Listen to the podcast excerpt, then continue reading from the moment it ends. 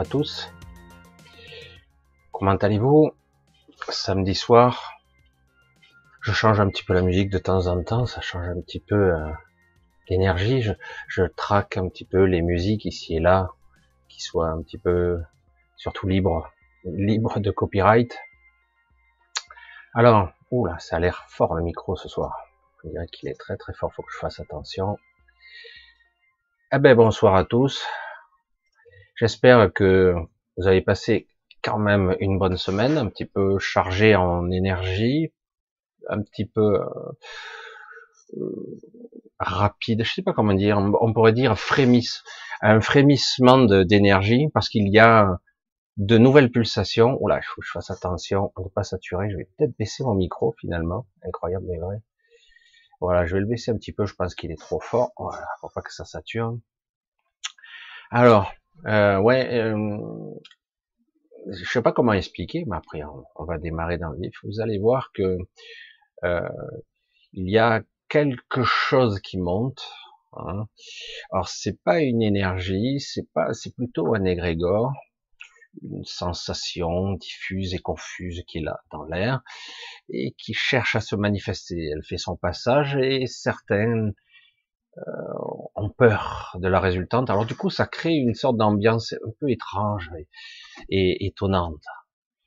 Et c'est une période un petit peu vraiment intéressante au niveau des sensations, au niveau euh, euh pour ceux qui sont un petit peu euh, vigilants sur leur propre ressenti, ils s'aperçoivent que c'est très très riche en ce moment, vraiment dans les perceptions et dans les sensations. C'est, euh, on s'attend à beaucoup de choses, à des révélations, etc. Et chaque fois, tout est étouffé. Et malgré tout, tout court comme une cocotte minute qui est prête à exploser. On se dit, vont-ils enlever le, bouchon ou pas? Est-ce que ça va exploser? Est-ce que ça va encore euh, être... Euh, puisque quelque part, la population est pour une bonne moitié, une grosse moitié, complètement anesthésiée et complètement sous la coupe.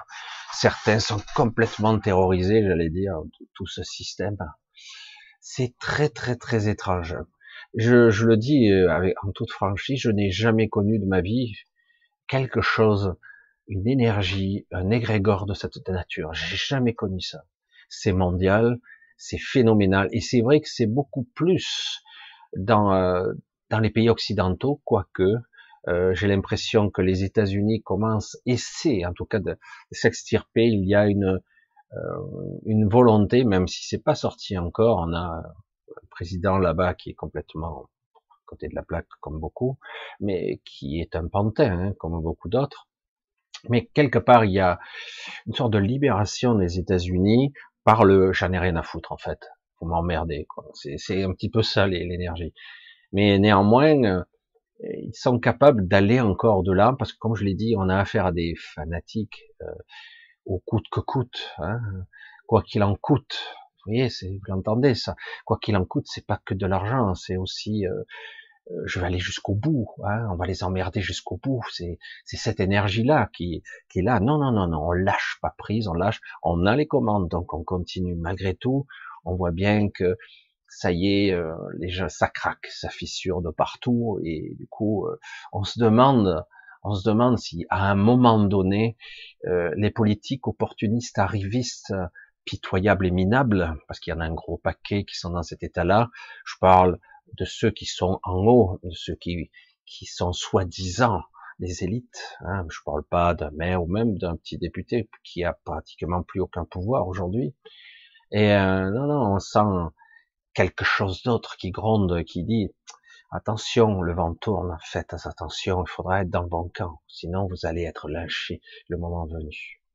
Alors, je suis pas ce soir, euh, je vais pas vous parler uniquement ou en tout cas euh, de politique ou mais je vous parle plutôt euh, d'égrégore, de ressenti, de perception et comment comment nous nous positionner par rapport à ça, sachant que nous vivons des temps anxiogènes, hein, angoissants pour certains, étrange, on ne comprend pas pour certains, c'est il y a comme un bug euh, qui ne comprend pas, et l'autre il dit mais non toi tu es coupable parce que tu ne te vaccines pas ou autre chose, et beaucoup d'autres ne comprennent pas, c'est irrationnel, c'est complètement dingue, et euh, comme quoi on peut faire croire à certaines gens bêtes, qu'est-ce que je peux dire de plus, ou les conditionnés, ou ceux qui sont pro BFM, j'allais dire, ou autre chose, euh, on peut faire croire n'importe quoi. Hein.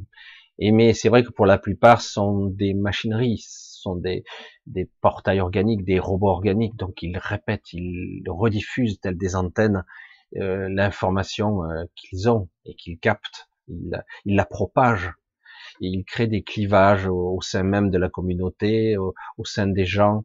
Euh, on a des réactions vraiment étonnantes et disparates. Euh, des gens qui, qui, j'ai dit mais finalement les gens sont bêtes quoi. Il y en a beaucoup qui, c'est totalement stupide. Mais c'est vrai que comme on a là, on s'appuie sur le, scientifique, le pseudo scientifique.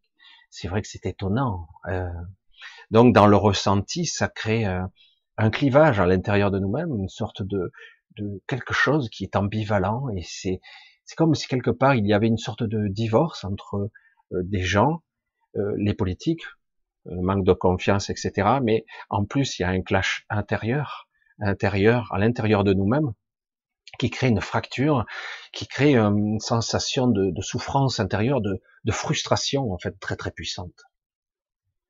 Allez, je m'arrête là un petit peu. Après, je vais reprendre dans d'autres énergies. On va voir un petit peu. Je vais vous parler un petit peu des pulsations, un petit peu de ce monde. Vous allez voir.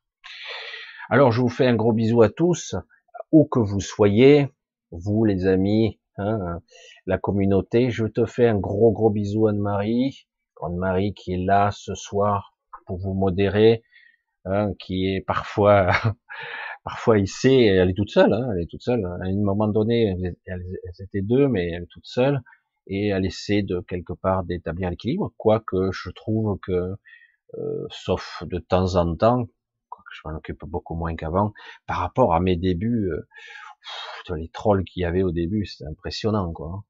Et là, je trouve que globalement, j'ai fini par accepter euh, ce genre de mécanisme, malgré que je pourrais verrouiller, mais je compte pas le faire parce que je sais que beaucoup de gens me regardent qui ne sont pas abonnés à ma chaîne et euh, pour le live. Mais c'est vrai que je pourrais euh, verrouiller le chat euh, seulement aux abonnés. Mais bon, j'aime pas. Hein, regardez bien, forcer les choses, parce que parce que c'est ça. Ça revient à ça. C'est tu veux manifester ton opinion, tu dois t'abonner. Il te faut ton passe. Hein. je fais un peu d'humour, mais c'est ça, c'est ça. Donc je, je suis fidèle à ma pensée, donc on laisse libre laisse libre et, et c'est vrai que parfois c'est libre hein, qui qui veut bien passer par là. Alors c'est vrai que je sais que selon euh, que ce soit un téléphone, une tablette ou autre, le système d'exploitation, des fois on voit pas le chat, des fois on voit pas les commentaires en dessous, etc. Alors pour ceux qui, qui chercheraient aussi la musique que je viens de mettre, euh, elle est en libre accès, libre de droit. Elle est, euh, j'ai mis euh, le titre en dessous hein, de la vidéo, tout en bas, parce que maintenant c'est c'est mieux de le dire et je pense que du côté de YouTube ça passe mieux. Et voilà, c'est aussi simple que ça. Donc un gros bisou à tous, euh, où que vous soyez dans le monde, parce que quelque part au début j'avais tendance à dire dans tous les pays francophones, mais en réalité oui c'est le cas, mais pas seulement, puisque j'ai pu voir dans les statistiques en fait euh, beaucoup d'entre vous se connecter euh, de pays francophones et non francophones en fait. Euh, il y a des expatriés partout dans le monde qui parfois regardent en différé, mais parfois voient en direct avec pour eux c'est le matin ou c'est il y a de gros gros décalages, c'est assez amusant de voir ça. Et donc, ben, un gros bisou à tous, bienvenue là. Nous sommes là encore pour, en principe, deux heures, deux heures et demie, environ, je calcule pas trop, même si j'essaie de me fixer pour euh, trouver le juste équilibre, parce que il fut un temps pour ceux qui me connaissent, et j'ai même fait des, des directs jusqu'à 2 heures du matin. Ça m'est arrivé. C'était un peu trop long quand même. Alors certains deviennent fous hein, parce qu'ils peuvent pas suivre, et ceux qui sont en replay, il faut qu'ils consacrent toute la journée pour le replay. C'est complètement délirant. Ou le, le voir en 5-6 fois et finalement ils le regarderont pas. Et euh, certains voudraient que je sois plus concis, mais je ne veux pas fonctionner comme ça parce que euh, vous le constatez, euh, je ne fais pas de cut, je fais du direct. Et, et surtout, je veux que vous voyez ou vous, que vous ressentiez des fois euh, ce qui peut se dégager euh, à travers moi. Je dis pas de moi, je dis à travers moi, parce que euh, si je fais des coupures, ça sera pas authentique dans la vibration, dans l'énergie que je dégage. Euh, c'est de plus en plus fort chez moi. Il y a des périodes où je sens bien que quelque part c'est pas une canalisation. Je le dis pas comme ça parce que c'est pas le cas. C'est une vraie connexion à moi, tout simplement. Et euh, à travers ça, du coup, il y a, euh, je dirais, des, des messages, des, des, codes. Alors des fois, je vais pas trop loin dans les explications parce que parfois, euh, il y a beaucoup de gens qui me disent je comprends pas, des fois je vois ci, des fois je vois ça, euh, tantôt je vois des ombres, d'autres voient des formes géométriques. Vous le constatez euh, dans nos perceptions euh, oculaires notamment et voire euh, mentales, nous avons nos perceptions, nous ne faisons pas toujours attention. Parfois, euh, vous le constatez, selon comment vous êtes, vous frottez vos yeux, etc., vous pouvez voir des formes géométriques. Euh, c'est étrange, hein, c'est lié à votre mental et votre encodage de, de l'information visuelle, et pas seulement, parce que euh, l'information visuelle, vous ne captez qu'une partie, pas seulement du visuel, mais aussi de tout ce qu'il y a d'autre. Hein. Et euh, donc parfois on capte aussi l'envers du décor, une dimension, une des 52 dimensions, qui sont en fait euh, l'encodage de la manifestation euh, presque à l'instantané de, de, cette réalité. Je sais, c'est un petit peu étrange ce que je dis, mais lorsque vous avez un monde, et c'est pas l'univers, hein, je vous parle de l'univers entier, il y a beaucoup plus que 52 dimensions, je vous parle d'ici, il y a 52 dimensions différentes, à peu près, euh, d'après ce que je sais en tout cas, 52, et euh, parce qu'il y en a où on n'a pas véritablement accès, c'est beaucoup plus euh, euh, énergétique de l'essence même de la matière, de la manifestation. Il y a des endroits où il y a comme un, un avant et un après. On pourrait appeler ça presque un astral, un astral, mais c'est pas tout à fait ça. C'est c'est quelque chose qui, qui est en train de se manifester, qui ne s'est pas encore manifesté, mais qui est en train de se manifester. Et nous, nous avons une perception décalée, euh, car nous voyons pas la manifestation dans l'instant T. C'est pas vrai, on a un décalage ça se chiffre peut-être, euh, j'allais dire, en, en microsecondes, mais euh, peut-être même un peu moins. Mais il y a un décalage puisque ça passe par nos, notre propre encodage. Il y a une modification de l'information. Hein. Euh, comme vous le savez, euh, de plus en plus maintenant, ça fait quelques années, avant nous pouvions voir dans les premières webcams qui étaient situées un peu partout, dans les villes, dans l'espace, partout, nous avions un flux presque direct, à 10 secondes de décalage à peu près, parce que c'est le flux, le temps de compresser les données, etc. Le temps des serveurs et compagnie. Et euh, on avait quelques secondes de décalage. Maintenant, lorsque vous voulez voir, par exemple, des images de la NASA, vous pouvez avoir des décalages jusqu'à plusieurs minutes. C'est eux qui déterminent, parce que ça leur permet éventuellement de, si, si on devait voir un ovni ou autre chose, ce qui a été le cas, évidemment, un appareil qui devrait pas se trouver là. Et euh, eh ben, ils veulent pouvoir censurer. Il y a un système euh, de surveillance qui n'est pas humain, hein, euh, qui, qui, coupe éventuellement les transmissions ou qui met en décalage. Donc il y a une temporisation exprès euh, sur certaines webcams et les décalages sont de plus en plus importants. Euh, là, par exemple, ici, avec mon direct à moi, alors que ça devrait pas être le cas, hein, vous n'êtes pas certains sont en France, donc il devrait avoir un flux à quoi une seconde et demie de décalage grand maximum, le temps de compresser tout ça. Là, au contraire, vous avez pratiquement 20, euh, une vingtaine de secondes, je dirais. Euh, je peux augmenter la, temporisation, la latence, comme on dit, et il y a un décalage. Vous voyez que euh, YouTube se réserve le droit de me censurer à tout moment. C'est ce qui arrive parfois. Il y a des gens qui sont coupés en plein direct. C'est arrivé. De moins en moins, mais il y en a. Et, donc quelque part, il y a toujours ces latences, alors que théoriquement, malgré la vitesse des serveurs, on ne devrait pas être aussi décalé. Euh, ça arrive pour les flux qui sont pas, qui sont souvent, qui passent par euh, par, par satellite, qui sont moins rapides, moins rapides. Mais 90% des, des, flux passent, ils sont par des câbles sous-marins. Hein. On fait un petit cours technique, etc. Alors, j'avais un titre ce soir. On va un petit peu l'aborder. Après, euh, j'allais dire notre euh, notre mon, mon bonsoir du soir, bonsoir du soir, du samedi soir. Euh, je voulais vous aborder euh, le sujet de comment faire pour briser sa coquille. Briser sa coquille, comme on dit, c'est comment euh, me révéler à moi, comment me libérer de ce carcan physique, mental, psychique, croyance, etc. Parce que c'est c'est vraiment très puissant. Comment apprendre euh, ou aller sur un chemin de je me dépasse euh, par, euh, par par une forme de dépassement. C'est très complexe, c'est pas quelque chose que je pourrais vous enseigner ni même euh, être moi-même dans un état de ce genre en permanence. Je peux l'être par à coup ou par moment, euh, tout comme quelqu'un qui d'un coup euh, a une certitude absolue, il sait pas pourquoi et du coup il dépasse ses limites physiques, psychiques. Il est capable de transcender la matière, d'être omniscient presque, voire devenir Superman pendant quelques secondes. Alors certains diront c'est de l'adrénaline tout ça, mais en réalité euh, ça dépasse très nettement les acuités, euh, les perceptions, les capacités humaines, largement.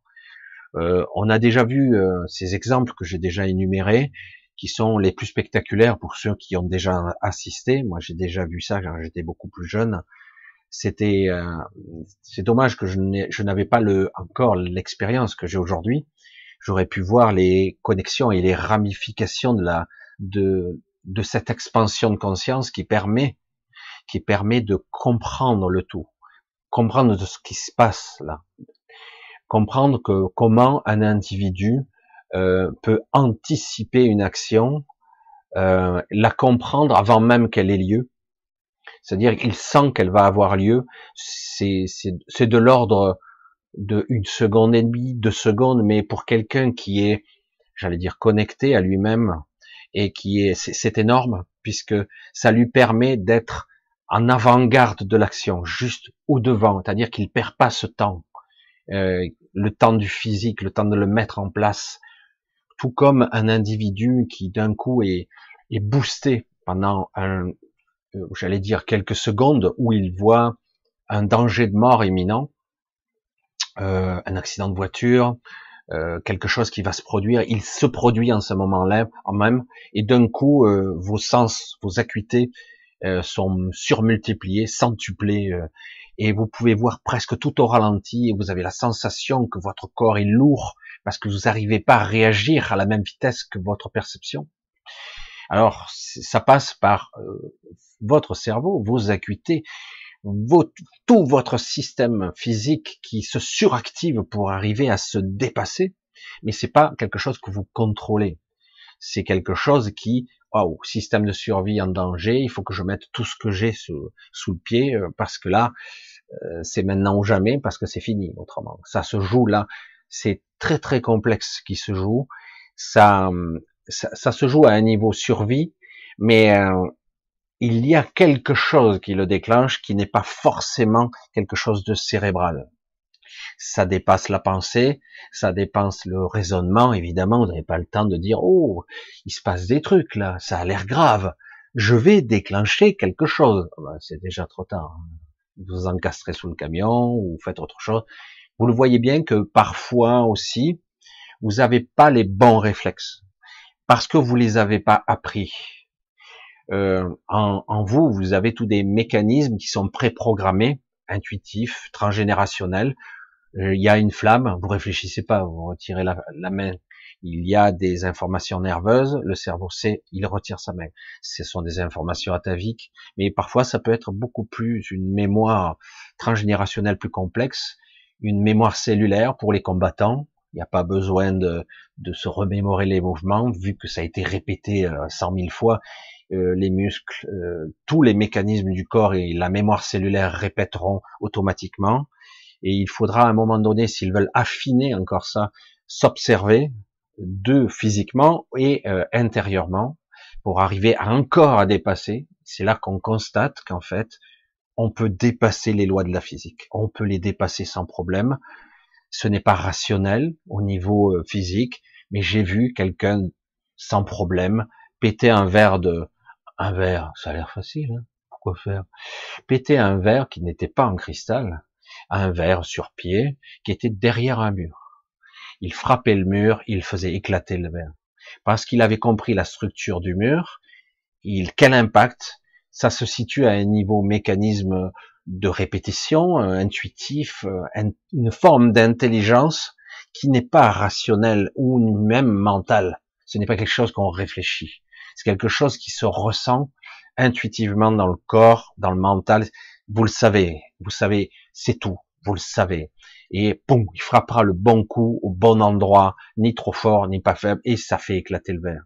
Et de telle façon, certains combattants de haut niveau sont capables de faire éclater un foie à quelqu'un, donc qui le tue à retardement, hein, j'allais dire, euh, parce que la personne ne meurt pas instantanément, même si elle est cassée, elle est pliée en deux, euh, sans pour un temps qu'il y ait une déchirure extérieure. Euh, certains peuvent détruire des organes juste par contact, etc. C'est pour ça que ça se situe à un autre niveau de conscience. Là, je vous parle de choses qui sont dans les combattants, mais certains le font au niveau d'une maîtrise de guérison aussi, ou voire dans une maîtrise de leur corps énergétique. Ils le perçoivent, ils sont capables de soigner et de pénétrer le corps avec leur leur bras énergétique, de rentrer et de guérir. Il n'y a pas seulement la bioénergie qu'on peut manipuler, voir les zones, et il y a ça, mais il y a aussi la possibilité de rentrer dans le corps et de réharmoniser l'énergie. Donc bras énergétique, corps énergétique, à réharmoniser. Et évidemment, tout ça, euh, vous en entendez jamais parler, sauf si vous cherchez, et, c'est souvent euh, pas toujours euh, intégré dans votre esprit rationnel, parce que oui, ah, c'est vrai, ça existe, ça c'est de l'intellect, mais réellement, au niveau de votre conviction personnelle, c'est pas une certitude absolue, c'est pas vrai. Vous arrivez à, oui, j'y crois, j'y crois, euh, c'est vrai que ça a l'air incroyable tout ça, mais une part de vous-même vous minimise, vous réduit. Et du coup, vous n'avez pas 100% de la, de la croyance, de la programmation inconsciente, vous avez juste 100% de je, c'est intellectuel, quoi. Et euh, bien souvent, il faut franchir des paliers en soi, euh, vraiment des paliers. Euh, quiconque a été sportif au moins une fois ou deux, il s'aperçoit qu'il n'est pas fait comme les autres, que certains vont arriver plus vite, plus haut, et on pourrait très vite se décourager parce qu'une personne aura des capacités euh, à aller beaucoup plus vite que vous, mais vous verrez qu'à un moment donné, il va se heurter à une limite, lui aussi, à un palier. Il ne pourra plus dépasser ce palier. Il va s'entraîner, s'entraîner, il ne le dépassera pas quelqu'un qui n'arrive pas à descendre, je dirais n'importe quoi, en dessous de 10 secondes quand il court, euh, à telle, telle distance, il n'arrive pas, il, y a une barrière psychologique, ce n'est pas possible, ce n'est pas possible, je peux pas courir plus vite, mes ligaments, mes muscles, tout ça, le déplacement, euh, il suffit peut-être d'avoir un air plus léger, je sais pas, d'être en altitude, euh, qu'importe, mais il peut pas, et pourtant un jour, il ne sait pas pourquoi il va descendre en dessous. Et il va essayer de le renouveler, il n'y arrivera pas à nouveau parce que quelque part, c'est beaucoup plus complexe que ça. On peut influencer et les interactions entre ce que vous croyez de la réalité et ce qui est réel, euh, il faut établir des ponts maintenant. C'est ce que j'aimerais arriver petit à petit à établir euh, pour vous, établir des ponts où on peut dépasser les limites de ce qui est rationnel, de ce qui est logique, de ce qui est matière, force, transcendantale, force de l'univers, etc. Ça, c'est la vitesse de la lumière indépassable, ça c'est la vitesse du son, ça c'est la gravité, voilà, tout corps se déplaçant, la formule mathématique qui tombe à telle vitesse, etc. Tout, tout, corps identique, voilà, comme dirait l'autre, tout corps plongé dans l'eau en ressort mouillé. Mais oui, mais c'est ça le paradoxe, c'est qu'une fois qu'on a des certitudes à l'intérieur de, nos psychés. C'est comme ça que quelque part, euh, lorsque vous êtes parent, vous, vous prenez un cran et vous vieillissez imperturbablement. C'est une forme de vieillissement étrange parce que vous intégrez une sorte de maturité. Je suis parent. Lorsque vous passez du basculer à la retraite, vous vieillissez encore. Pourquoi? Parce que euh, par rapport à hier ou il y a une semaine, j'ai pas vraiment, il n'y a pas une grosse différence. Mais non, il y a un système de croyance qui fait que vous avez basculé dans autre chose et vous vieillissez. Vous perdez vos parents ou un de vos parents, vous prenez un petit coup de vieux, eh, même pour un adolescent je l'ai déjà dit, mais et euh, il y a quelque chose qui d'un coup, paf, vous changez de palier. Il y a des programmations sous-jacentes de votre psyché et de votre mémoire cellulaire, mémoire instinctive, qui font que oh, c'est plus fort que vous. Alors que techniquement, au niveau euh, cellulaire, euh, si vous êtes capable de maîtriser entre guillemets un temps soit peu votre émotion, un peu vos pensées, votre votre suractivité mentale, si vous êtes, vous apprenez dès le départ, euh, vous allez voir que vos cellules seront moins stressées, moins euh, sollicitées, euh, la longueur des télomères, soi-disant, qui qui créent, hein, vous savez, au niveau des chromosomes, au niveau de l'ADN, vous voyez, vous avez les télomères qui ont une certaine longueur et plus les télomères raccourcissent, puis à un moment donné, la cellule meurt puisque les télomères sont à zéro et du coup vous avez mitose cellulaire, reproduction cellulaire, etc. Si c'est moins rapide, si c'est moins stressé, euh, on voit la, la longévité d'un individu ou même des cellules se reproduit moins vite. Paradoxalement, euh, il n'est pas nécessaire de reproduire plus d'un milliard de cellules par jour.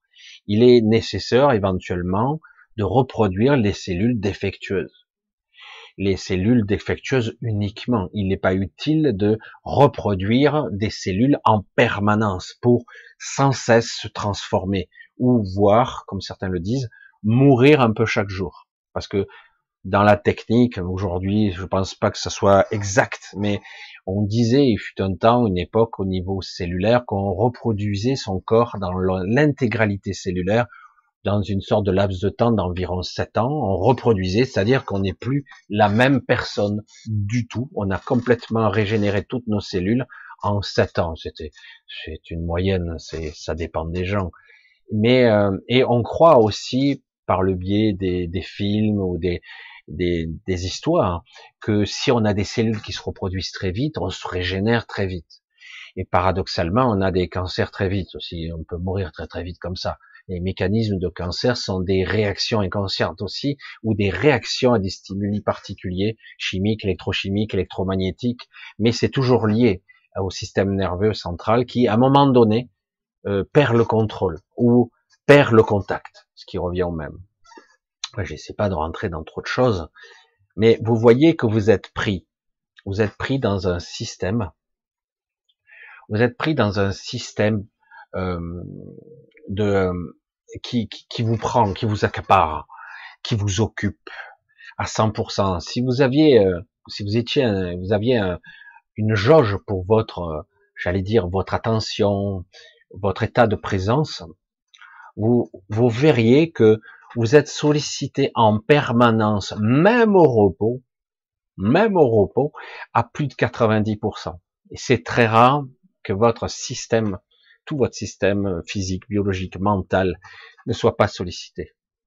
Donc en permanence, lorsque vous dormez même, il y a des moments où vous êtes encore plus actif euh, cérébralement et énergétiquement, vous êtes plus actif qu'éveillé. C'est, euh, certains arrivent épuisés le matin parce que leur corps, au niveau musculaire, peut-être c'est un peu reposé, mais est extrêmement fatigué puisque votre système a épuisé énormément d'énergie durant la nuit parce que son cerveau, euh, il n'y a qu'une phase très très brève du cerveau d'une période de la nuit qui pourrait être une période de repos, mais c'est très bref, ça ressemble presque au coma et il n'y a que là. Hein, c'est terrible quelque part.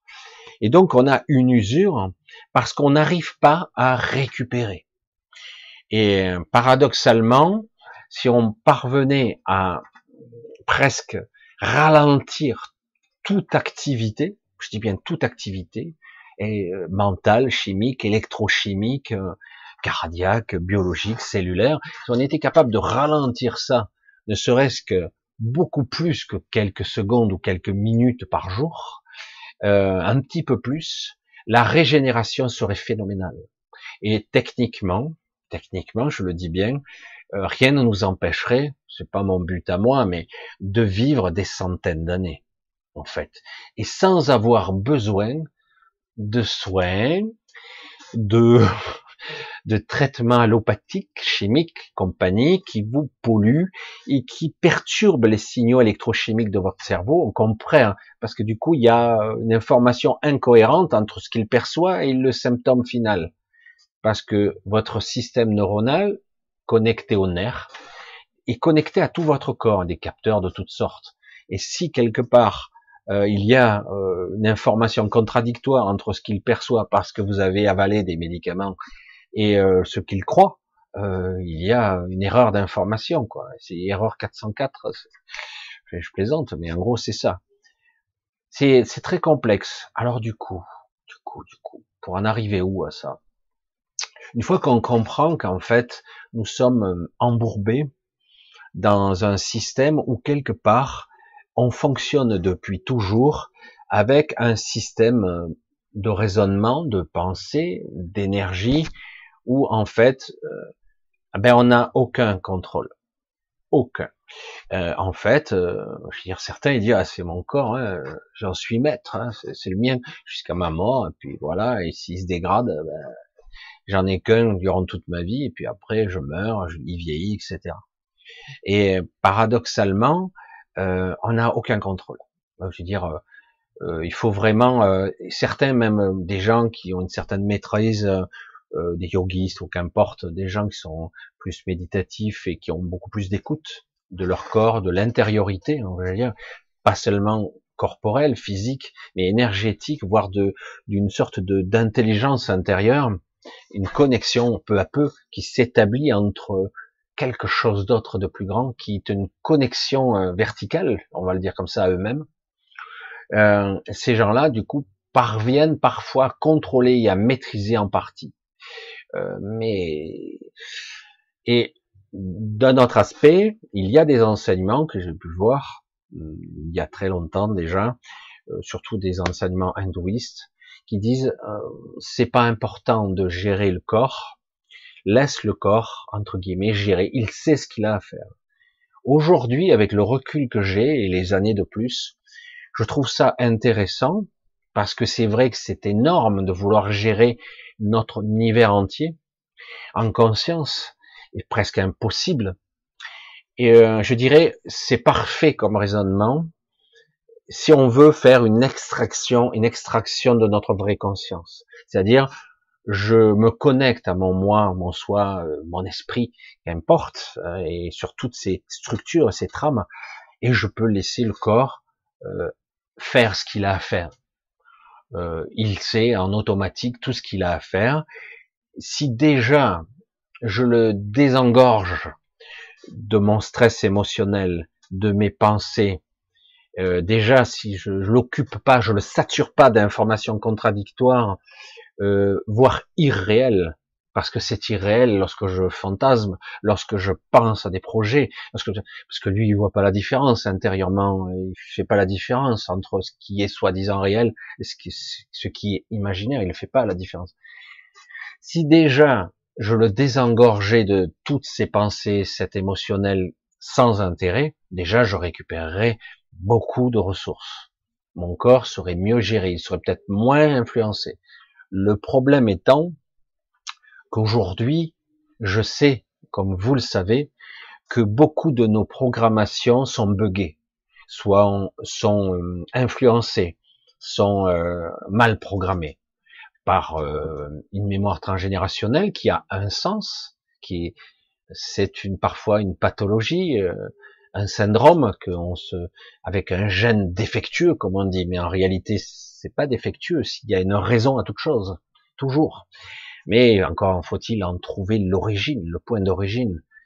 Et du coup, euh, déjà, le désembourber de ses pensées, tout ça est très bien, mais réellement, on s'aperçoit que tout ce que nous sommes, notre corps, euh, a été euh, mal intentionnellement mal programmé en plus de des programmations transgénérationnelles, en plus euh, de toutes ces mémoires euh, qu'on a bien du mal à décoder, décrypter, même si quelque part, euh, ça peut être remonté à la conscience. Mais là aussi, il faut y aller prudemment parce que à la façon d'un jeu Mikado, vous voyez ce jeu Mikado où on jette ces baguettes qui s'empilent et on doit apprendre à retirer la baguette sans que l'édifice entier s'écroule ou tombe?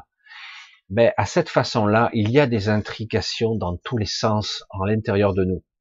Et donc, si on déprogramme, efface, ou avec l'air du temps, le nouveau langage, on nettoie quelque chose qui qui pas censé être là, mais sans en avoir la connaissance de la cause, eh ben le problème c'est qu'on peut faire euh, écrouler l'édifice ou en partie, et ça peut faire effondrer quelque chose, et parce que parfois bien des gens, souvent, euh, du fait d'être euh, d'être buggé, j'allais dire, d'avoir un gros bug cognitif, euh, un souci mental ou autre chose, ou même physique, fait développer d'énormes capacités pour contourner l'obstacle. Ça sera jamais équivalent, mais ça crée autre chose. Parce que ce que nous sommes n'aiment pas la redondance, mais néanmoins Néanmoins, s'il y a besoin, va essayer par tous les moyens de compenser, toujours. Et euh, par d'autres biais, euh, l'essentiel, c'est la résultante. Qu'importe si ça n'a aucun rapport avec le système d'origine, mais le but, c'est d'arriver à, la fonction, j'allais dire. Alors, c'est très complexe tout ça. J'aborde ce sujet d'une façon de cette façon-là. C'est vrai que là, j'aborde un, ancien un travail à dire un ancien enseignement que j'ai fait pendant plusieurs années, euh, que j'ai continué par la suite seul, même un petit peu pour m'amuser, parce que c'était passionnant, euh, lié étroitement entre décodage biologique, on entend beaucoup moins parler, interaction entre conflits cérébraux, euh, intuitifs, transgénérationnels, et les mécanismes du corps et de l'énergie, euh, de cristallisation émotionnelle ou de cristallisation transgénérationnelle. C'est beaucoup plus compliqué. Euh, mais il y a aussi la PNL qui crée des programmations intérieures. Aujourd'hui, on en voit le résultat de beaucoup de gens qui ont déjà les programmes sous-jacents, on le voit, et, euh, le fait de bombarder une information, style Covid par exemple, anxiogène, vont mettre en place des stratégies chez eux euh, automatiques, parce qu'ils sont même pas conscients de ce qui se passe en eux, euh, de euh, c'est pas raisonnable, oui il faut faire ça parce que le et ne cherche même pas à remettre en question de façon rationnelle les choses. C'est un mécanisme qui fait vibrer une corde, qui déclenche tout un système de dominos jusqu'à la réaction finale, j'allais dire. Et du coup, jusqu'au moment où peut-être, pour certains, réaliseront qu'en fait, c'est quelque chose qui leur a échappé. C'est quelque chose qui, euh, qui, qui est hors de leur contrôle, et voire même qu'ils sont manipulés. Et, et c'est ça que j'aimerais arriver à briser ce carcan de je ne comprends pas. Je dis peux-tu, je dis à une personne, quelle qu'elle soit, pourrais-tu t'arrêter une seconde d'avoir des certitudes? Et oui, arrête d'avoir des certitudes ou des presque certitudes sous prétexte que il y a une validité des pairs, des scientifiques, d'une autorité de père entre guillemets hein, ou de mère, hein, comme euh, des parents quelque part, parce qu'on a certains ont des bugs de ce côté-là. Alors du coup, quand il y a une autorité, ils la respectent parce que eux, il y a des comités scientifiques, des machins. Moi, par principe, je ne fais confiance en personne.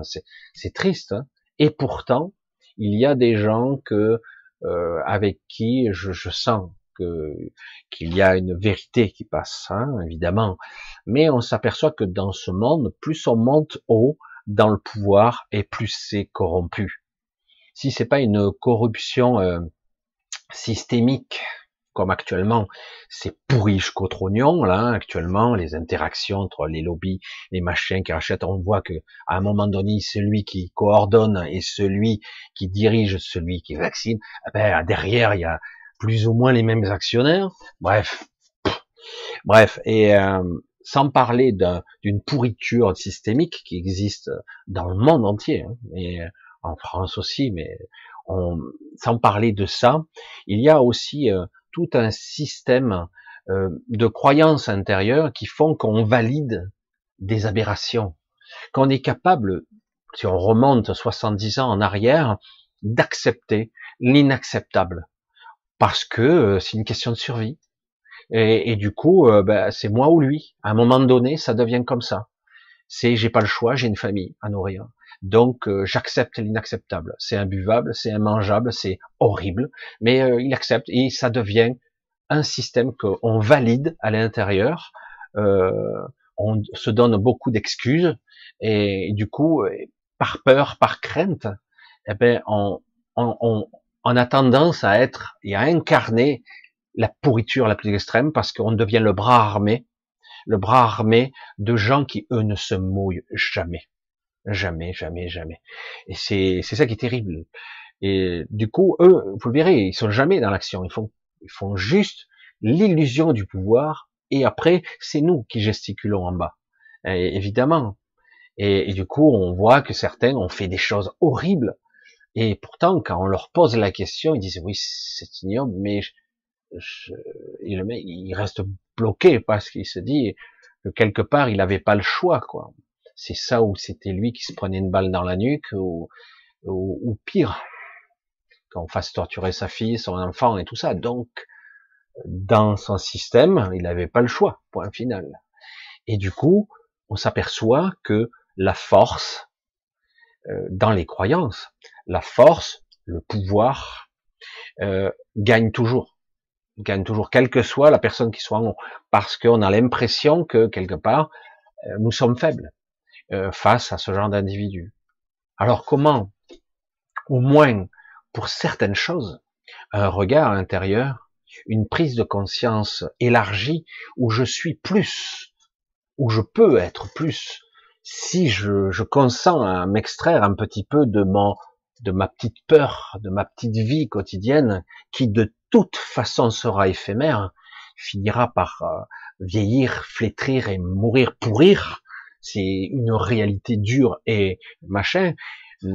Certains espèrent, comme je l'ai déjà dit, la transmutation, la, la modification de structure euh, atomique de leur corps pour laisser enfin transparaître la lumière, parce que nous sommes des êtres de carbone, et donc la lumière, vas-y, essaie de la faire passer au travers du carbone, alors que si euh, on change de structure sur une base beaucoup plus cristalline, et du coup on laisserait passer la lumière, ce qui créerait un apport d'énergie, une connexion à notre esprit qui serait inimaginable. Un corps qui serait quasiment capable de se régénérer instantanément, pas immortel mais quasiment indestructible, qui se réparerait très très vite, une intelligence pragmatique, pas de l'amniscience, mais quelque chose qui pourrait s'y apparenter ici, à notre niveau, mais cette transformation ici, euh, je dirais que pratiquement personne n'y a accès. C'est que quelques rares individus qui auront accès à ce miracle. C'est vrai que vous voyez le fait, simple fait que je dise miracle, vous voyez à quel point je n'y crois pas. Hein, parce que je pourrais vous dire, euh, on va travailler dans ce sens, mais le problème, c'est que quelque part, un lâcher prise ultime, ultime, tout en restant connecté, euh, est inconcevable pour nous.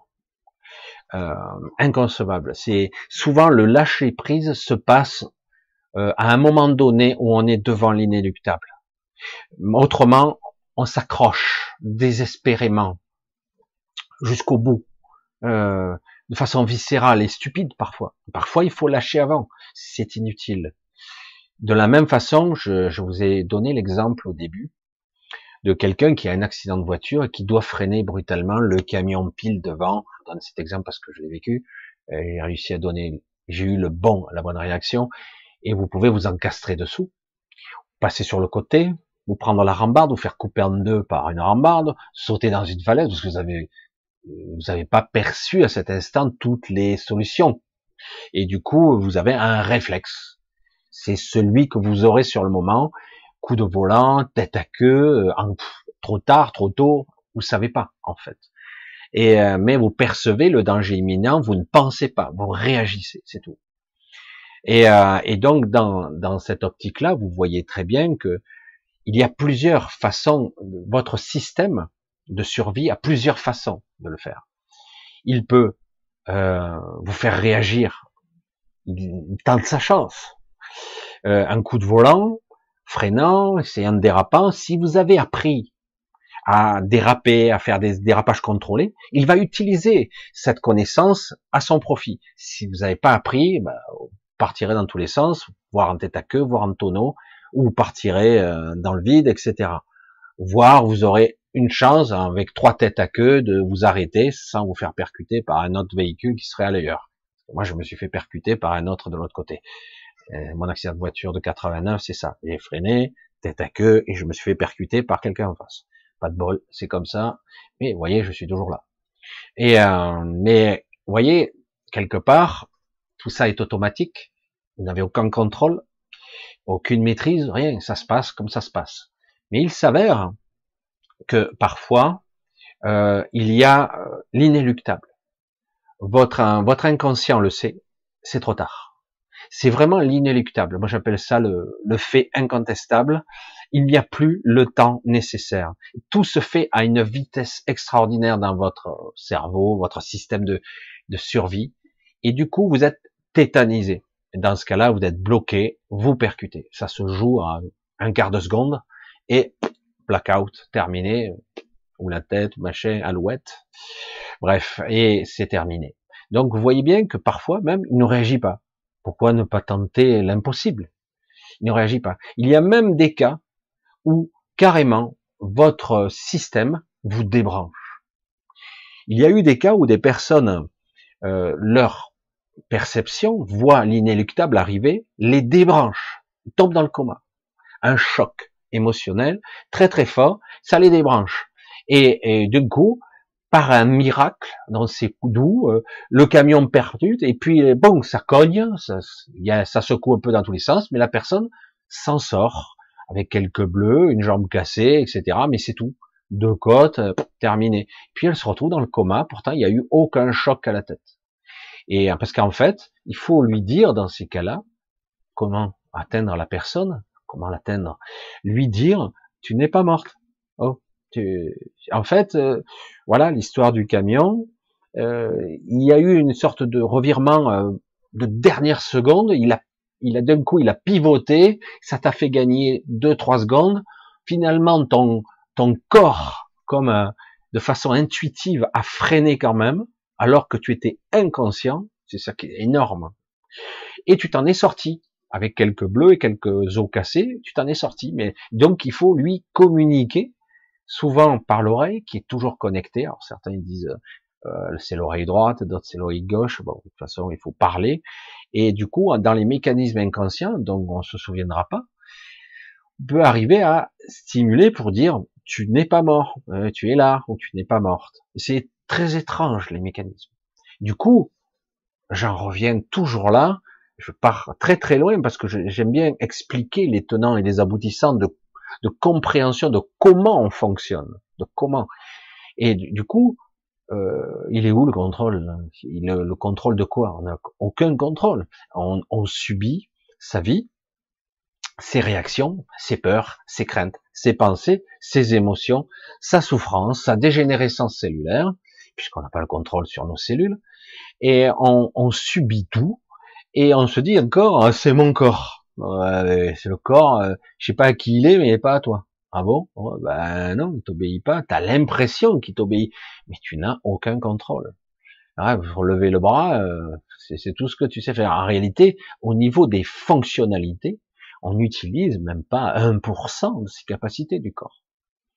C'est, je suis sûr que c'est moins que ça, hein, beaucoup beaucoup moins que ça. C'est énorme.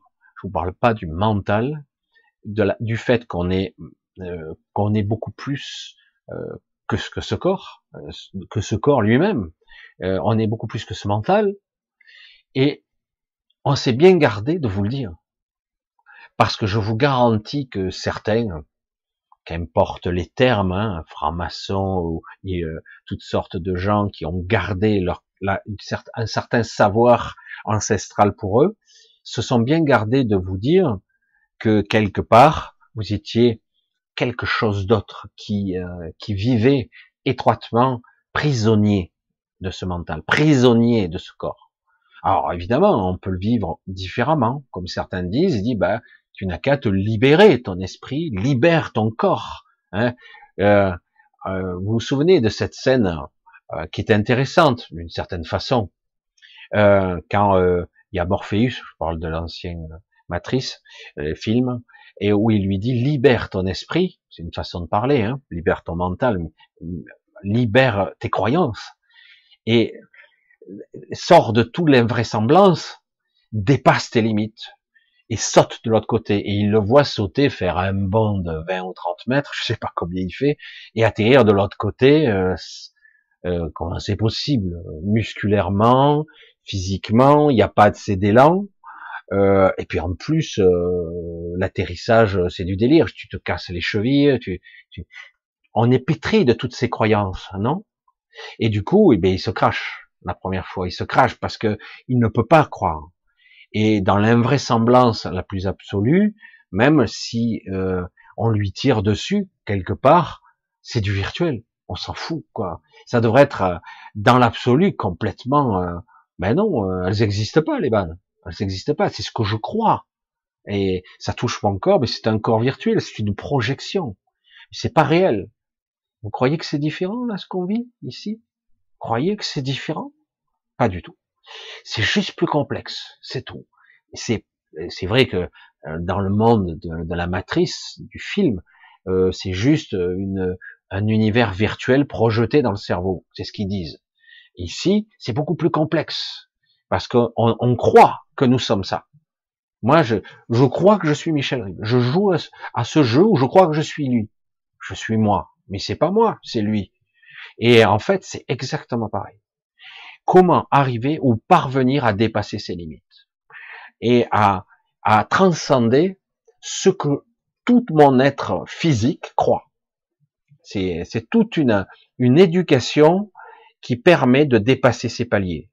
Tout comme un athlète qui euh, ne dépasse pas, ne dépasse pas sa limite, il est devant un mur, euh, il, quelqu'un qui soulève un poids, il dit voilà, euh, j'aimerais dépasser 130 kilos, euh, il soulève, il pousse, il pousse, 130 kilos, il n'y arrive jamais. Alors il dit bon, ben, certains on lui a dit ben il y a des produits qui te permettraient d'augmenter ta masse musculaire, ta puissance musculaire, et puis il y a que comme ça qu'il va le voir pour arriver à, à, doubler son potentiel, quitte à ce qu'il s'arrache les ligaments et tout le reste, mais bon.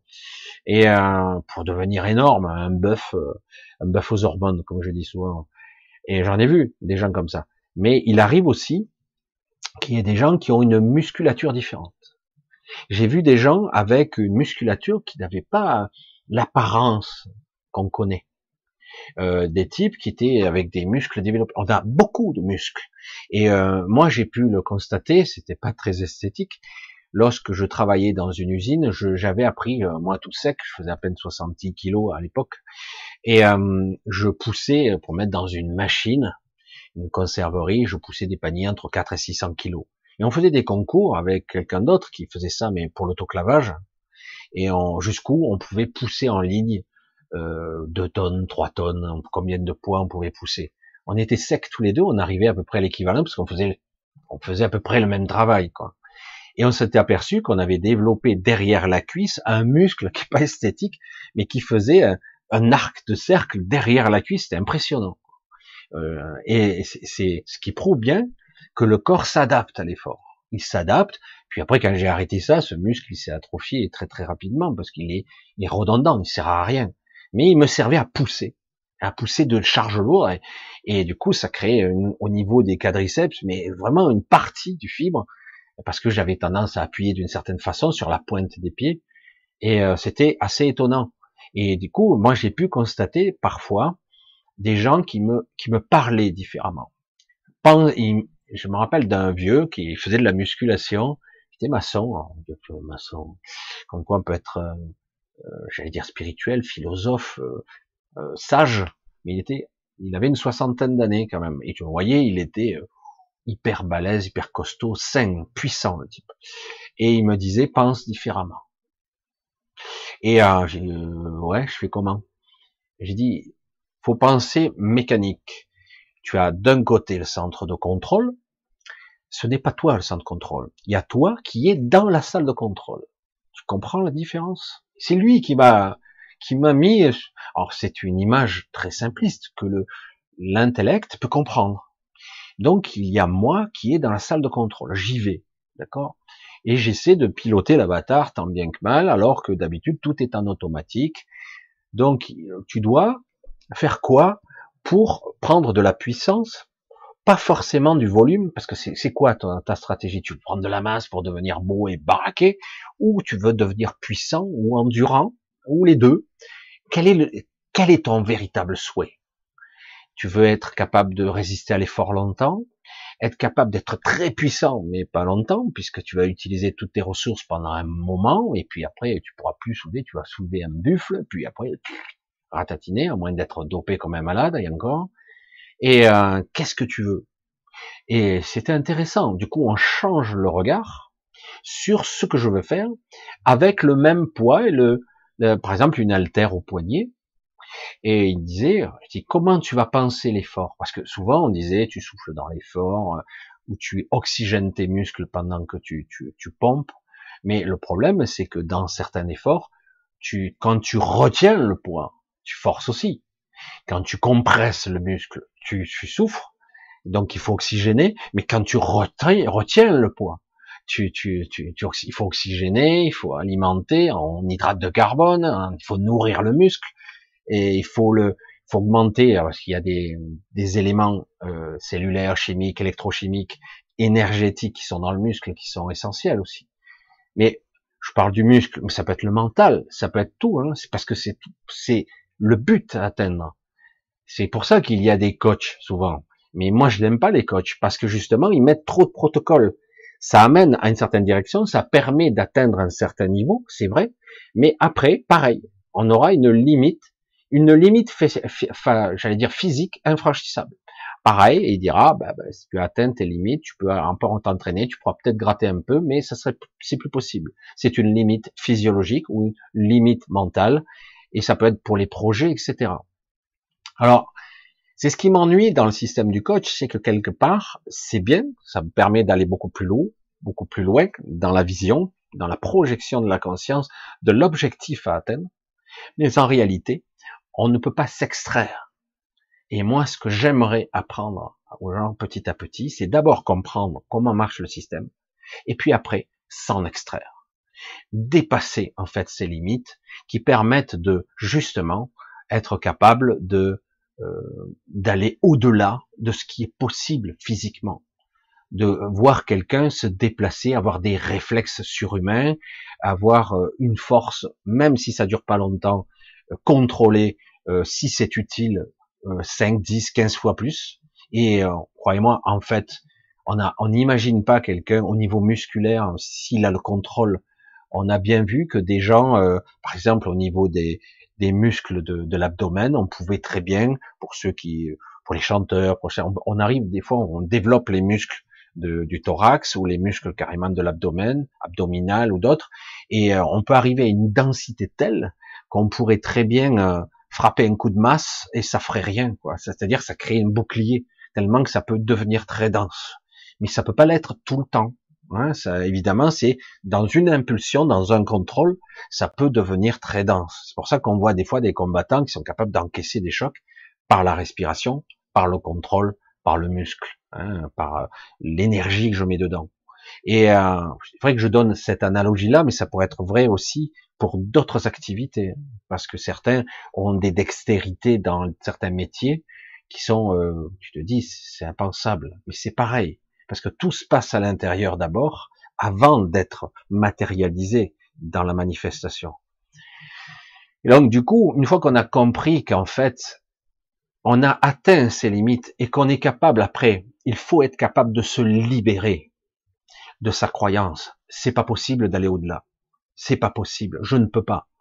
Euh, il y a eu euh, des expériences, par exemple, qui sont très complexes, euh, juste pour l'apnée, par exemple. L'apnée, on disait très bien qu'il était impossible à une certaine époque d'aller au-delà d'une certaine de profondeur. Moi, je n'allais pas bien profond moi à l'époque.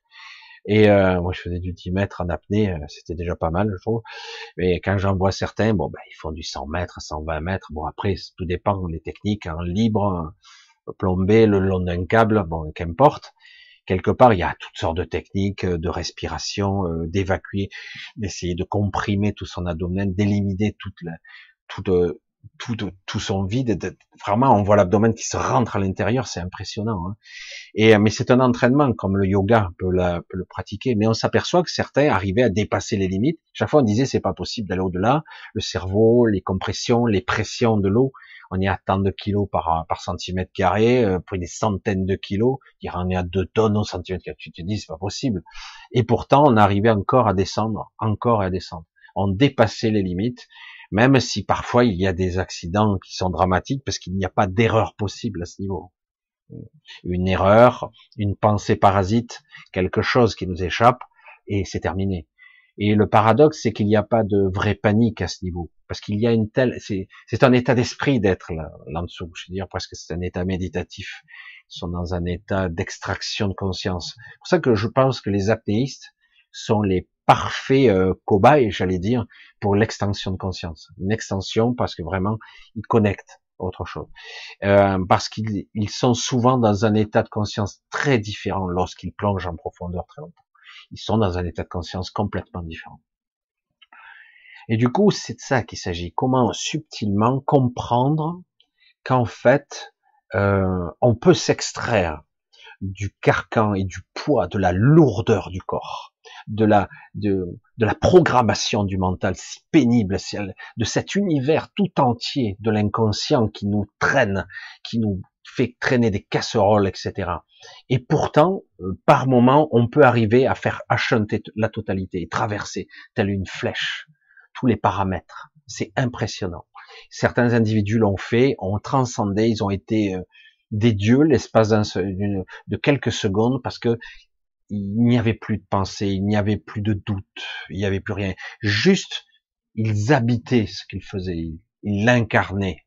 Et, euh, et je pense qu'ils ont compris même qu'à ce, ce moment-là, ils auraient pu être beaucoup plus encore. Si leur objectif avait été encore plus haut, ils l'auraient peut-être atteint. Et certains parviennent à des prodiges, comme je vous l'ai dit.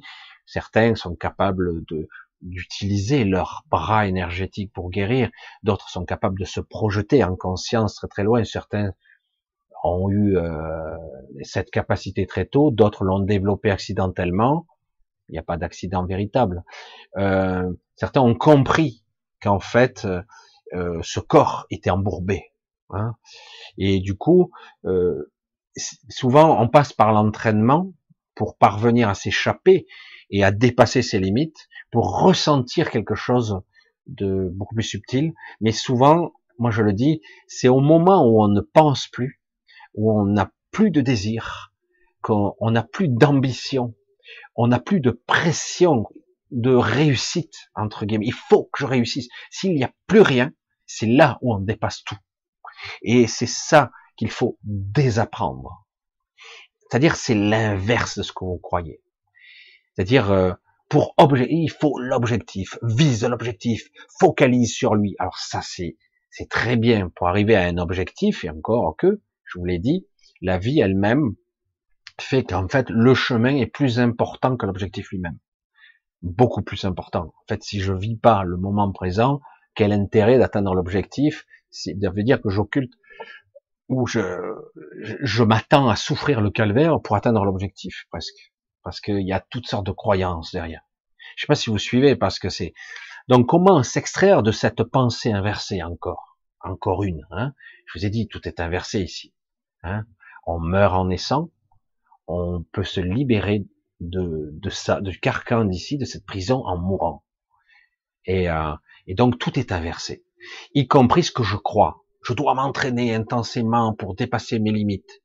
Et c'est comme ça que tu vois un vieux papy euh, euh, j'en ai vu, hein, j'en ai vu au Vietnam, des 9e dan en jet, euh, comment il s'appelle, jet Kadao, je me rappelle plus, un truc, Viet, Viet Dao, je me rappelle plus, une technique vietnamienne de, combat, 9e dan, vieux comme pas possible, et avec deux doigts, t'empêcher d'avancer, quoi. je le fais deux fois, et comment il fait, c'est pas physique, c'est pas possible. Texture, contracture musculaire, d'un bond, arriver sur un toit, tu te dis mais c'est pas possible, ça n'existe pas. Et si, il le fait. Et pourtant, il a 70 balais, le type, tu vois. Tu le vois même plus vieux, euh, et tu t'en vois, tu voyais le père, le grand-père, tu les vois très secs, et pourtant, ils sont pas allés voir les médecins, et ils sont pas fiers de soi-disant, ah ben, on a des docteurs performants. Non, euh, ils ont leur façon à eux, leur infusion, et, euh, c'est ça qui est passionnant, c'est que quelque part, on voit qu'en fait, tout ce qu'on nous a appris est faux. Tout ce qu'on croit est faux. Comment désapprendre? Comment euh, t'empêcher de, t'entraîner comme un malade? Je dis, si je veux être puissant, il faut que je, me dope au maximum, protéines, hydrates de carbone à fond, il faut que j'oxygène, EPO, machin. Il y en a qui cumulent des, des, doses de produits de folie pour devenir des bœufs sur pattes, où ils peuvent même plus plier les bras, tellement que c'est monstrueux.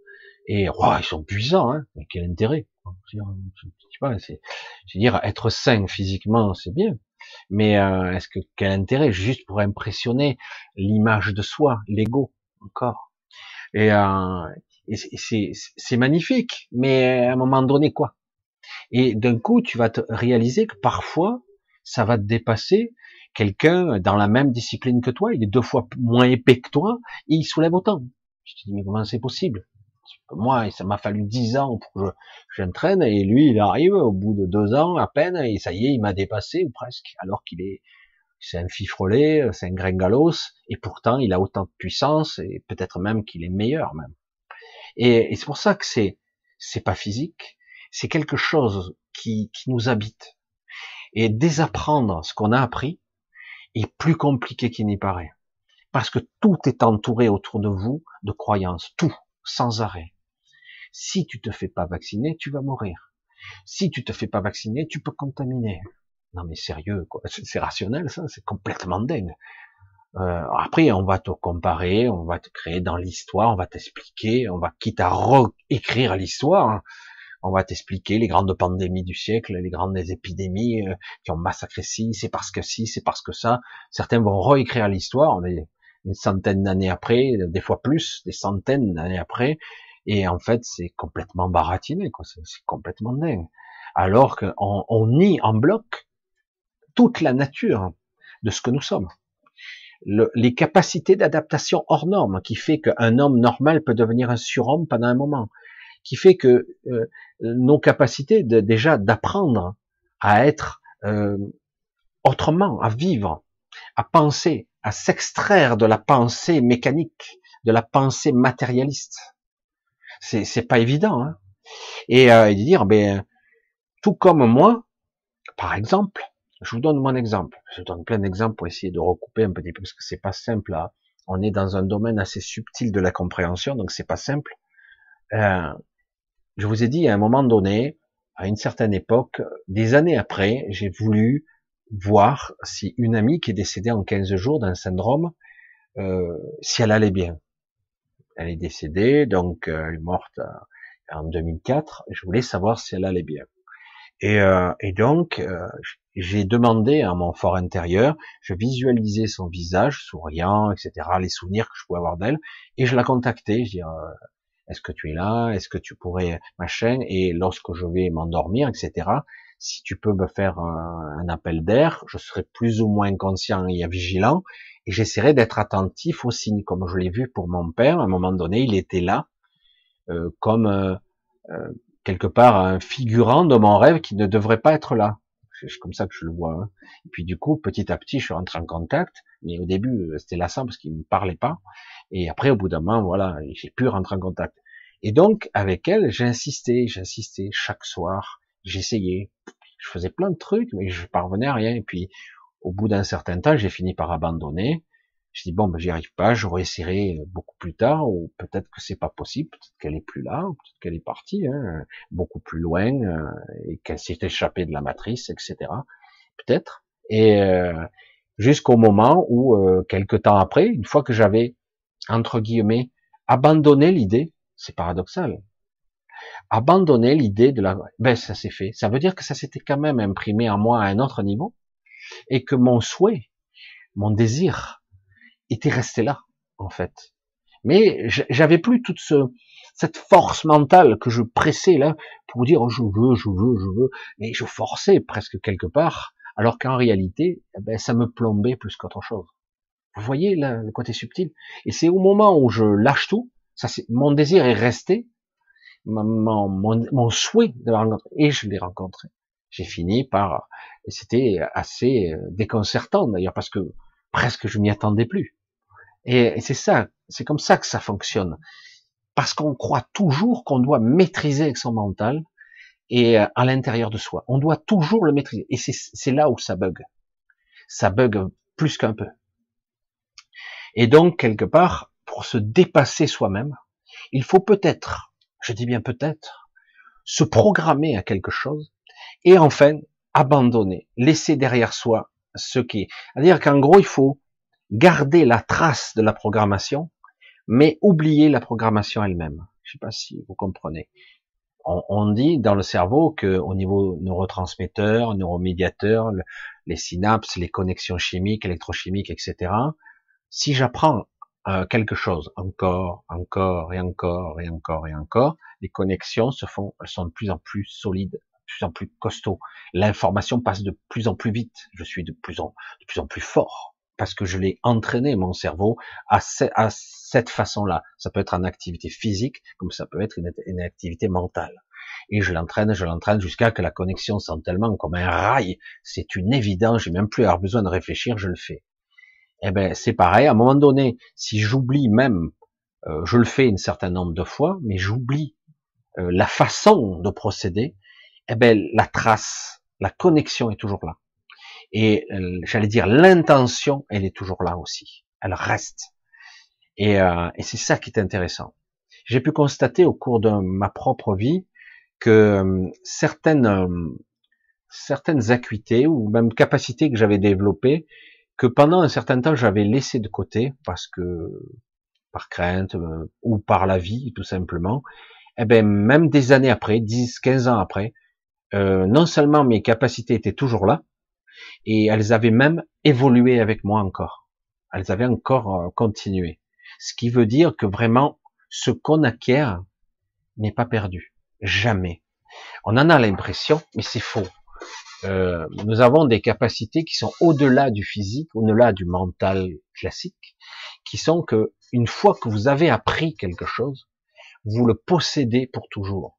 Après, à nous de le faire évoluer dans le bon sens ou de le laisser mûrir tout seul, comme j'allais dire, qu'est-ce que tu dois faire? Certaines triches, je l'ai vu dans certains cas, pour faire mûrir plus vite des fruits, des légumes sur un arbre. Mais normalement, il faut être patient.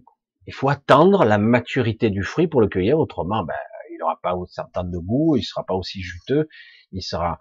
Et c'est ça la puissance. C'est souvent c'est être euh, au bon moment et au bon endroit, être prêt. Parfois, il faut le temps qu'il faut, puisqu'ici, nous sommes dans une matrice où il y a une lourdeur, une machinerie qui met du temps à se manifester. Et euh, donc, il faut le temps. Et le problème, c'est que la plupart du temps, nous avons tous une forme de fainéantisme, nous nous disciplinons pas. Et, euh, et surtout, euh, nous n'y croyons plus dès que ça échoue deux, trois, dix fois, vingt fois, trente fois. Bon, je dis, mais c'est fini, laisse tomber. Alors que parfois, pour éclater le, plafond de verre, alors que le plafond de verre n'existe pas, je le signale entre guillemets, comme ça entre, entre nous, et euh, pour éclater ce mur de verre imaginaire, eh ben parfois il faut, mais ben, s'il faut le faire euh, dix mille fois, et puis abandonner, ben il faut le faire pour s'apercevoir qu'après finalement je suis déjà derrière. Je l'ai toujours été. J'ai vécu ça. J'ai même fait une vidéo il y a quelques années de ça, où je, pas si vieux que ça d'ailleurs, où je disais, je suis devant un plafond de verre et je n'arrive pas à aller au-delà. Jusqu'à que je m'aperçoive que je l'avais déjà dépassé, en fait.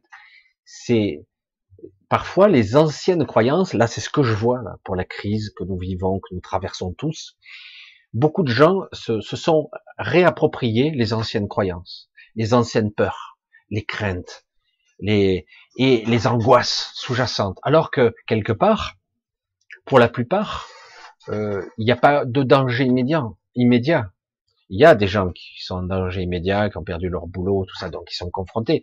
Mais il n'y a pas un danger si vital que ça pour certains.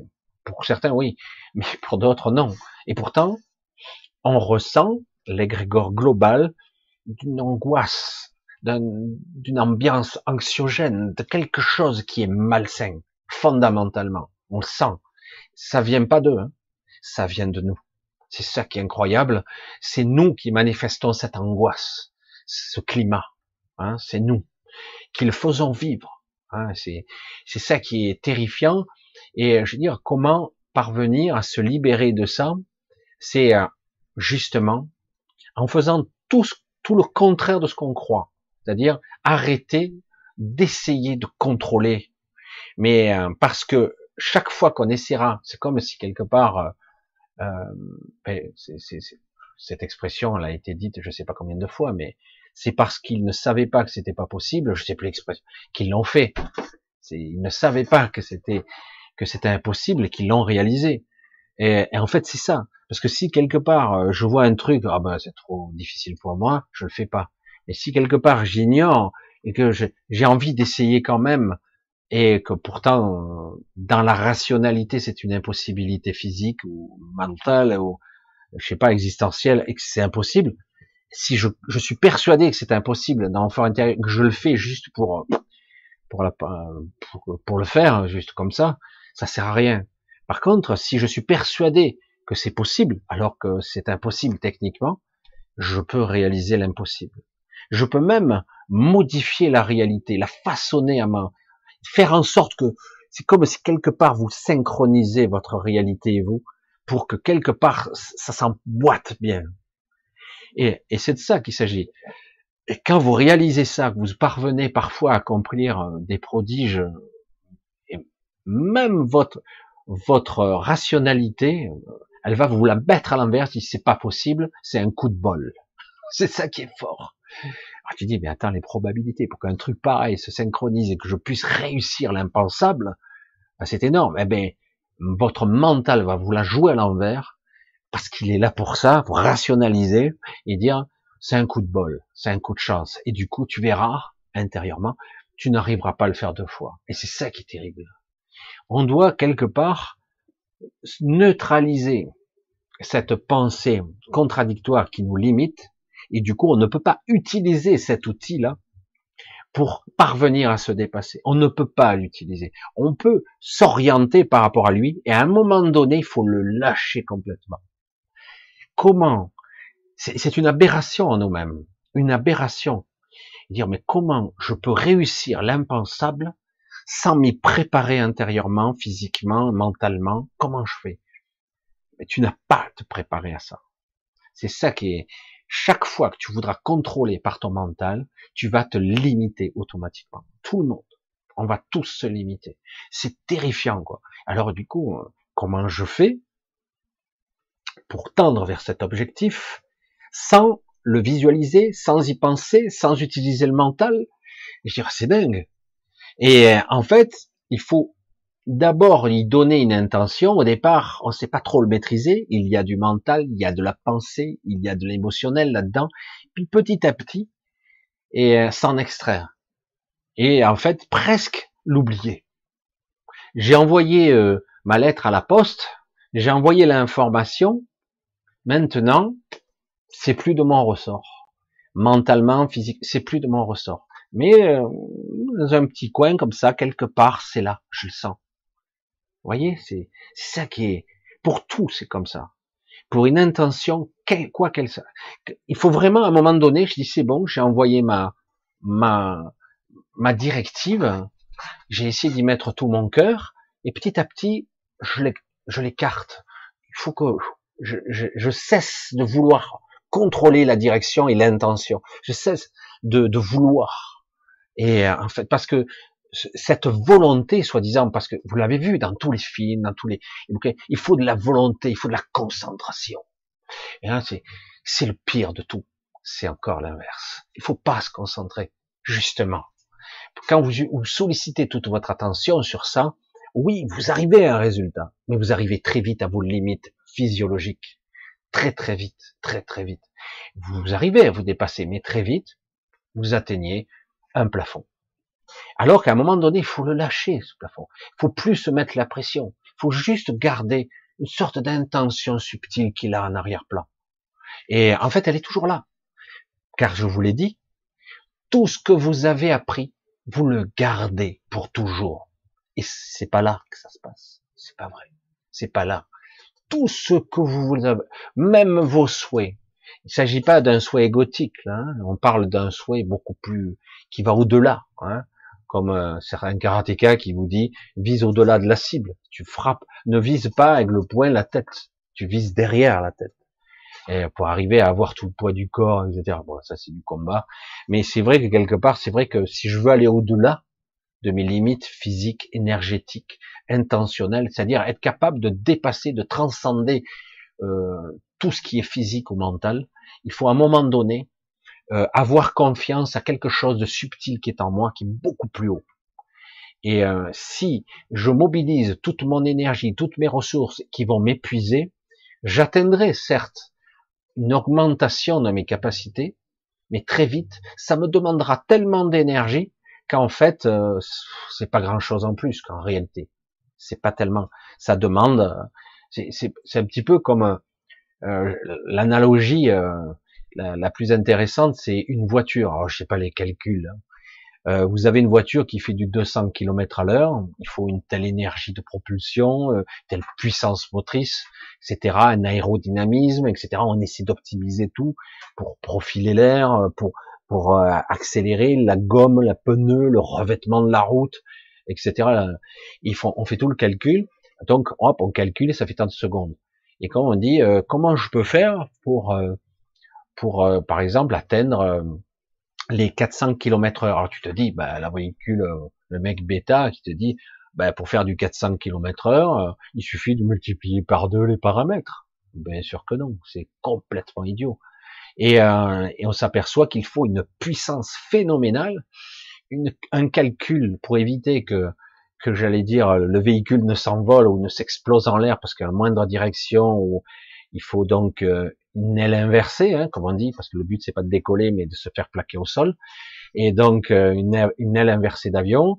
Et il faut calculer l'aérodynamisme, la puissance motrice. Du coup, tu te dis qu'un moteur conventionnel est peut-être un peu juste. on y arrive, mais c'est pénible. Et du coup, on se dit, mais au niveau physique, la proportionnalité pour arriver de là à là, on pourrait croire qu'il n'y a pas beaucoup de différence, même, j'exagère, à 400, mais même pour arriver à 300, il faut surmultiplier la puissance pour arriver, juste arriver à 50% en plus. Je dis 50% encore, il faut pas de problème. Et, euh, et pour beaucoup de choses, c'est comme ça. Il faut énormément d'énergie, de puissance pour arriver à gagner un tout petit peu. Comme je vois quelqu'un qui pousse les haltères, le mec était là à 200 kilos, pour qu'il arrive à 250, il faut qu'il devienne un véritable un cheval de trait, quoi. Hein. Il devient monstrueux pour arriver, à, il se dorpe de tous les côtés pour arriver à, ça y est, je suis à 300 kilos. Je sais, moi, il va soulever un char d'assaut, après il se prend pour Hulk. Et, euh, et, et alors, c'est terrifiant, parce qu'il faut arriver à un truc de folie pour arriver à gagner. Mais en réalité, il s'en fout quelque part, parce qu'il veut ressembler à un buffle. Parce que j'en ai vu, j'en ai connu, je les voyais se piquer, c'était énorme. Hein, je restais con, quoi. Je comprenais mieux pourquoi eux, alors que moi, je pouvais plus pousser l'inter, eux, ils continuent à pousser, quoi. Moi, j'étais déjà en phase anabolique, tout coincé, alors que Et donc, euh, je te disais, euh, ah bon, ça devenait mécanique, alors que pourtant, euh, je vous l'ai dit, il y a des gens qui sont capables de penser l'effort, le, le, contrôler plus ou moins, et du coup, ils n'ont pas plus de masse, mais ils sont plus puissants, parce qu'ils travaillent dans tous les fibres. ils utilisent toute la, tout le muscle en réalité, pas seulement dans la longueur, de, tous les fibres musculaires. Ils utilisent, ils sont capables mentalement de, de, maîtriser le mouvement, et, et c'est pour ça que c'est intéressant d'avoir une véritable intelligence anatomique, une véritable intelligence mentale de comment vous fonctionnez, comment je fonctionne, moi, émotionnellement? Est-ce que je me décourage vite? Est-ce que je suis capable d'être un peu discipliné? Est-ce que je peux me mettre un cadre de travail, discipliner mon cerveau, discipliner mon esprit pour en fait lâcher prise et après me laisser dans un silence intérieur pour devenir juste l'observateur de ce que je fais, de ce que j'accomplis. Parce que c'est de ça qu'il s'agit. C'est, c'est ça se dépasser en réalité. Parce que contrairement à ce qu'on croit, chaque fois qu'on veut dépasser ses limites, quelle que soit la capacité qu'on veut atteindre, on a tendance en arrière-plan à dire je n'y arriverai pas ou je sais très bien quelles sont mes limites. C'est c'est pas dit, mais c'est dans les non-dits, c'est dans le silence intérieur. Et donc, à un moment donné, il faut juste ne pas penser et faire, être, incarner ce que je fais. Et c'est tout. Et ne pas se prendre la tête, oh, j'y arrive pas, ça fait trois semaines que je, m'entraîne, ça fait trois mois, ça fait six mois, et pourtant j'y arrive pas, parce que c'est justement ça, tu traînes des casseroles derrière toi, C'est justement toutes tes croyances qui te limitent. Et c'est ça le paradoxe. Et en plus, ça use une énergie considérable. Et le fait de briser sa coquille, quand je dis ça, euh, permet euh, d'être littéralement un surhomme, surfemme, hein, je sais pas comment on pourrait dire. C'est-à-dire euh, vraiment, on peut dépasser les acuités, les capacités. vraiment, quand on brise sa coquille, c'est-à-dire qu'en gros, plus rien n'est impossible. Quand vous arrivez à ce moment-là, moi, ça s'est pas passé au niveau physique, ça s'est passé au niveau acuité et perception. Ça m'est arrivé plusieurs fois, ça m'arrive encore de temps en temps. J'ai des moments où d'un coup de, de présence, de lucidité, qui font que d'un coup, je sens que je pourrais accomplir n'importe quoi. Ce qui est euh, et ce qui me paraissait important en tant qu'être de chair et de sang ne l'est plus. En fait, c'est sans intérêt. En fait, euh, c'est c'est une élévation de la conscience qui se passe à un autre niveau, qui est beaucoup plus intéressante. En fait, vouloir euh, autre chose, parce que ici on a des désirs particuliers, c'est les trucs du quotidien, quoi. Hein. Gagner sa vie, être en bonne santé, protéger sa famille, faire en sorte que les choses se passent comme il faut, etc., etc. Hein. C'est le quotidien, quoi. Que tout aille bien, et alors qu'en réalité, lorsqu'on est dans un état de lucidité, tout ça n'a aucune importance. C'est sans intérêt. C'est vraiment, euh, c'est, ça se situe à un autre niveau, à une élévation de la conscience, une, une connexion subtile, très, très, une grande montée et une descente, parce que c'est presque, j'allais dire, une, une jonction entre votre esprit et vous, quoi, quelque part. Et du coup, euh, vous sentez que quelque part, euh, c'est pas ici que ça se joue. Au contraire, Ici, on me limite. Tout est fait pour que je sois occupé et, euh, et limité dans la chair, dans la souffrance, dans la solitude parfois, dans l'incompréhension, dans le doute existentiel, dans la peur de mourir, de vieillir, d'être malade, dans la peur de, ne, de manquer, la peur de ne pas pouvoir protéger, dans la peur que nos élites nous écrasent du bout des doigts comme ça avec sadisme. Hein, ce a euh, moi, dans, dans mon histoire, j'ai un grand-père qui est mort en camp de concentration et qui était catalan. Hein, parle toujours des juifs, mais il y a aussi des catalans qui sont morts en camp de concentration. Mon père en faisait partie, on les torturait. Euh, c'était sacrée mémoire que je traîne derrière moi. Et, donc, derrière moi, il y a ce que je suis, c'est-à-dire la programmation de mon grand-père, que je le veuille ou non, j'en suis conscient, c'est je ne peux pas faire confiance à des médecins, ils m'ont torturé à mort pendant des mois. Et c'était des blouses blanches. Hein, c'était des blouses blanches, des gens qui, au nom de la science, pouvaient faire ça. J'ai aucune, mais c'est pour dire que c'est possible. Euh, au nom de la science ou de la recherche, on peut être sadique parce que c'est pas eux après tout qui souffrent. Et du coup, j'ai, je suis pétri de ces croyances-là que je ne peux pas leur faire confiance. J'ai du mal à faire confiance à un médecin. Et et comme par hasard, en vibration avec moi, euh, chaque fois, j'ai eu plusieurs interactions un petit peu sérieuses avec eux, et à chaque fois, j'ai vu euh, qu'ils étaient enfermés dans leur protocole et ils étaient extrêmement sadiques. Et pourtant, pour eux, c'était euh, protocole appliqué, c'est tout. Non. Et, et c'était étrange. Et du coup, euh, je suis conçu quelque part de façon atavique. Je suis conçu pour défier l'autorité, déjà au départ. C'est intéressant. Mon programme est comme ça, déjà. Pour défier l'autorité et surtout ne jamais avoir confiance en eux. Parce qu'ils sont cupides, corrompus et ils ont des idéologies, des protocoles où ils sont enfermés. Certains sont purement sadiques, d'autres, ils croient à ce qu'ils font. C'est ça qui est terrible. Ils croient vraiment à ce qu'ils font, quitte à faire des dégâts. C'est au nom d'une idéologie ou d'une vision, et donc ils sont prêts à faire des ravages, des guerres civiles, des destructions, de la souffrance, parce qu'au nom de cette idéologie qui est magnifique, de ce monde où eux seront les élites et nous les pauvres cons, hein, les pauvres merdes, et du coup, quelque part, dans leur esprit, c'est juste. C'est ça qui est fou. Et euh, c'est complètement dingue. Ouais, c'est des psychopathes. Hein. Et, euh, et c'est pour ça que c'est intéressant. Et du coup, moi, j'ai ce programme-là. D'un coup, d'entrée de jeu, je prends tout à contre-pied, direct. Qu'est-ce qu'il veut me dire, lui? Qu'est-ce qu'il pense? J'inverse la mayonnaise. Moi, je dis, ah, voilà le véritable projet, en fait. Et après, une fois que, euh, du coup, je mets en question leur propre intégrité, et je, j'ai vu dernièrement euh, à l'Assemblée, au Sénat, j'ai pas vu beaucoup de gens intègres. Hein. J'ai vu que des ordures. Il y a que quelques-uns qui se démarquent, mais la plupart ou se barrent, font les lâches. Ils se barrent, ils veulent pas se mouiller. C'est ignoble en démocratie. Et d'autres qui ont, sont des ordures euh, assumées. Hein. Oh ben non. Hein. Et on sort toutes les excuses validées, etc. Et c'est là qu'on voit que la structure mentale peut vous faire croire ce que vous voulez. Puisque vous voyez ça même à quelqu'un qui n'a rien à gagner en particulier, un voisin, etc., qui va vous regarder. Ah, tu, toi, tu t'es pas vacciné et regardez la voir reculer d'un pas. Et tu te dis, waouh, bordel, la programmation et la stupidité en action, magnifique. C'est trop beau, quoi.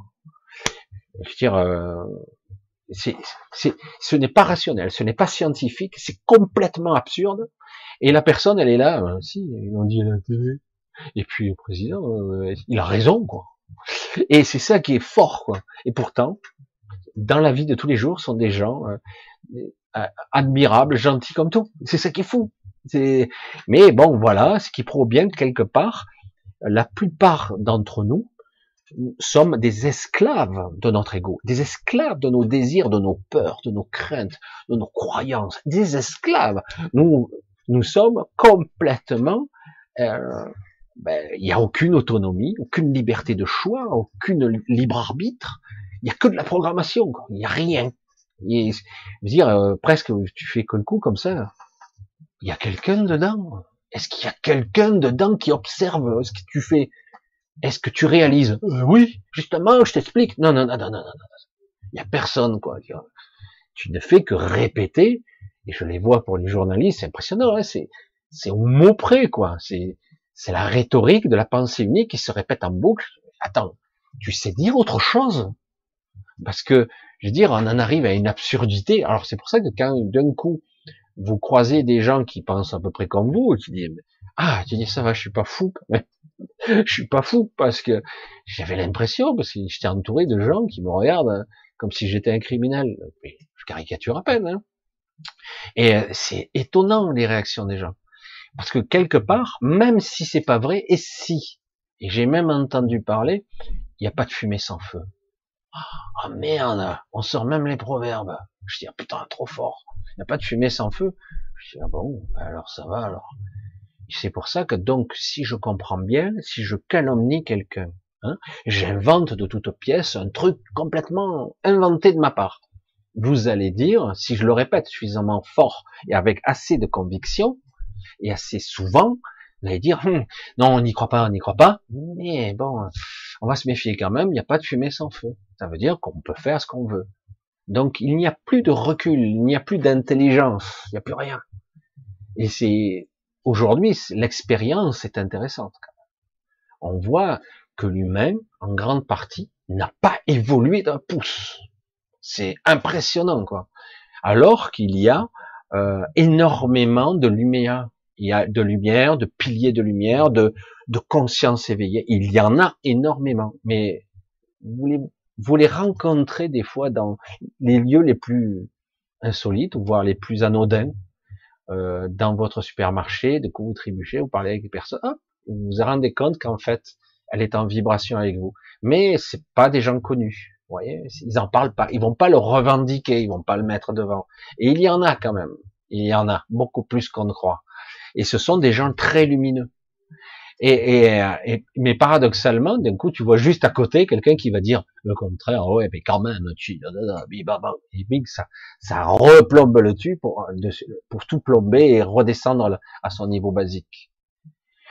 Vous voyez comment briser et se libérer de la programmation. Il s'agit pas de. Alors, c'est vrai que par moment, euh, c'est intéressant par un choc émotionnel.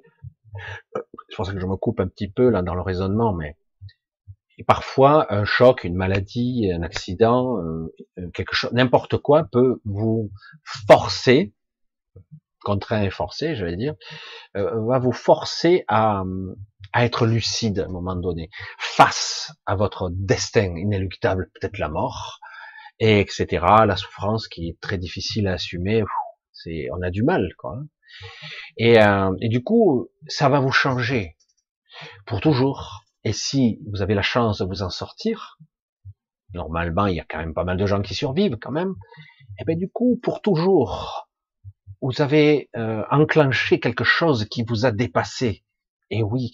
Et du coup, euh, vous verrez plus la vie de la même façon, les gens de la même façon, voire même certains amis, vous pourrez plus les supporter. Euh, D'autres, finalement, vous les trouvez beaucoup plus intéressants, beaucoup plus vrais, beaucoup plus authentiques, beaucoup plus justes. Et finalement, il y a quelque chose d'autre qui se déprogramme. Il y a des gens qui changent de vie radicalement parce que il y a eu un gros chamboulement intérieur, une grosse remise en question de qui suis-je fondamentalement je ne vous parle pas des origines que vous êtes, c'est qui suis-je en tant qu'être, en tant qu'essence, comment je fonctionne, que suis-je en fait, un corps, un humain, que suis-je? Et, euh, et c'est ça qui est intéressant. Parfois, et malheureusement, il faut en arriver à des ruptures ou des forces incroyables intérieures qui, qui s'acharnent sur vous pour qu'à un moment donné, il y a d'un coup ouverture de conscience, aware, tout on commence à comprendre dans la souffrance, malheureusement. Il faut en arriver là parce que il faut presque abattre l'ego, euh, abattre vos illusions, les illusions de la croyance. Parce qu'à un moment donné, vous voyez que tout ce que vous savez, y compris toute cette médecine qui est soi-disant très développée, eh bien, elle peut rien pour vous. À part vous découper, vous trouvez un corps et on vous enlève ça et on vous enlève encore ça puis en fait, on voit toute la limite de tous ces gens en blouse blanche qui se prennent pour des, super intelligents, alors qu'en réalité, il faudrait qu'ils acceptent tout simplement qu'ils ne savent rien. Ça, c'est réglé, qu'ils appliquent bêtement des protocoles depuis 20 ou 30 ans, et que parfois, heureusement, il y en a certains qui disent, bon, ce protocole, on pourrait peut-être l'aménager, on pourrait faire comme ci, comme ça, comme ça, et généralement, ces gens-là, on les rattrape par le col, protocole, tarif, Big Pharma, ça coûte plus cher, c'est plus intéressant, mais ça tue plus. Ah ouais, on s'en fout. Tuez, allez-y. Vous avez notre approbation. C'est pas dit comme ça, hein, mais c'est c'est terrifiant parce que on vit dans l'illusion que les gens vont nous aider, nous aimer, parce que beaucoup de gens nous tuent sans même euh, le savoir. Ils utilisent des protocoles, les infirmières, les machins, ils savent plus ou moins les effets, mais quelque part, euh, ils n'ont pas la connaissance globale, pas du tout. Ils n'ont pas le temps d'ailleurs. Quand c'est qu'ils auraient le temps d'apprendre au-delà de simplement des, choses simples euh, qui, qui j'ai en face de moi.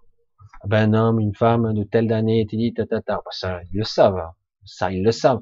Tant de machins, diabète, pas de diabète, machin, truc. Voilà, ils se basent sur des critères, symptômes, réactions, traitement. Voilà.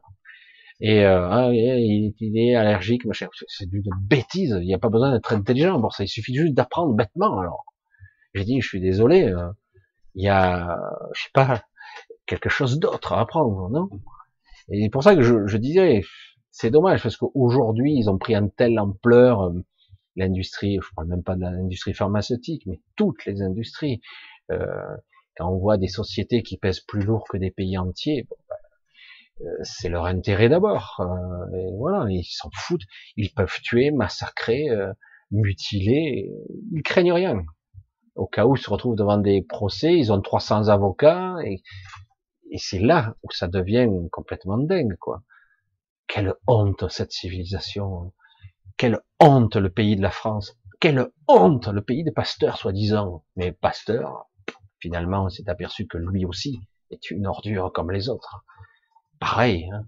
comme euh, à une certaine époque, hein, un Edison avec Tesla et compagnie, il y a toujours celui qui est médiatisé et l'autre qui est pas crédible. Celui qui est pour le système, qui travaille avec les technologies, qui les ramifications, les intérêts de certains, et l'autre qui, qui va au contraire, attends, il va créer ta maison autonome. Ah, où tu vas là oh, eh, oh. Il y a des euh, l'électricité, euh, ils vont t'augmenter là, tu vas voir.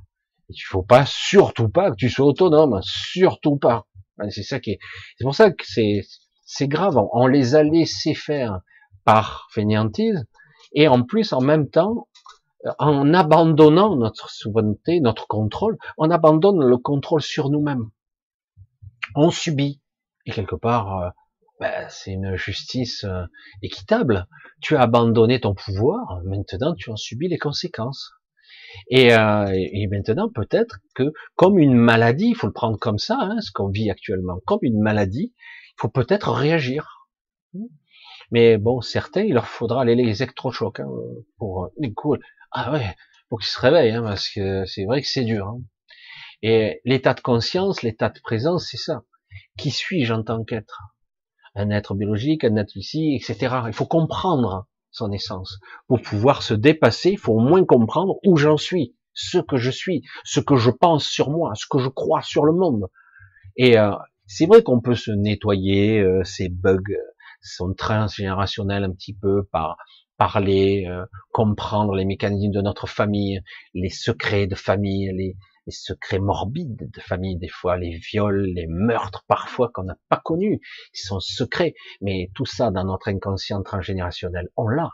Hein on porte, euh, j'allais dire, les violeurs, les tueurs, s'il y en a eu, hein des malades mentaux, des, des meurtriers, euh, des, des, gens qui sont horribles, hein des infanticides, etc. Il y a eu toutes sortes d'histoires, et on l'a dans notre mémoire. On l'a, on le porte. C'est pour ça de dire, euh, on peut arriver à le conscientiser, le, j'allais dire pas le pardonner, mais dire c'est pas mon histoire. Oui, j'ai ça en moi, j'ai ça en moi, mais euh, mon histoire d'aujourd'hui, c'est pas celle-là. C'est vrai que j'en subis les conséquences inconscientes dans ma réalité aujourd'hui, mais en réalité, déjà, je peux déjà faire ça. Mais en réalité, je ne pourrais pas l'effacer. À un moment donné, il s'agit de même pas de pardonner. On dit que le pardon est divin. C'est même pas une histoire de pardon, c'est une histoire, c'est ça ne m'appartient pas. C'est tout aussi simple que ça. Et à un moment donné, ce qui peut être une mémoire, une mémoire archaïque mentale ou une mémoire cellulaire, eh ben, si je dis ça ne m'appartient pas, ça ne m'appartient pas. J'ai pas à le nettoyer, j'ai pas à le transcender à la limite. Certains vont essayer toute leur vie de pardonner ou de, de, de purifier ça. Mais je dis, ça ne m'appartient pas. C'est tout. C'est, je vais pas. Euh, pour certaines choses, je peux pardonner, si vraiment je sens que c'est juste, mais pour d'autres choses, c'est pas à moi de le faire. C'est, je ne peux pas pardonner à toute ma lignée jusqu'à mille générations derrière, je sais pas. Et je dis, je ne suis même pas au courant, je vais pas payer, euh, j'allais dire, pour euh, toute ma généalogie. Je veux dire, vous vous rendez compte un petit peu, c'est le programme. Mais c'est ça que nous sommes dans le transgénérationnalité. Certes, avec des mémoires plus ou moins actives, mais c'est ça dans le processus. Donc, à un moment donné, ça, euh, ok, il y a certaines capacités, aptitudes, intelligence que j'ai développées, mais ça, ça ne m'appartient pas. C'est chaque chaque être a son histoire et son évolution. Ça ne m'appartient pas. Et, et, ça, éventuellement, je peux le pardonner. Ça, non, c'est pas mon problème.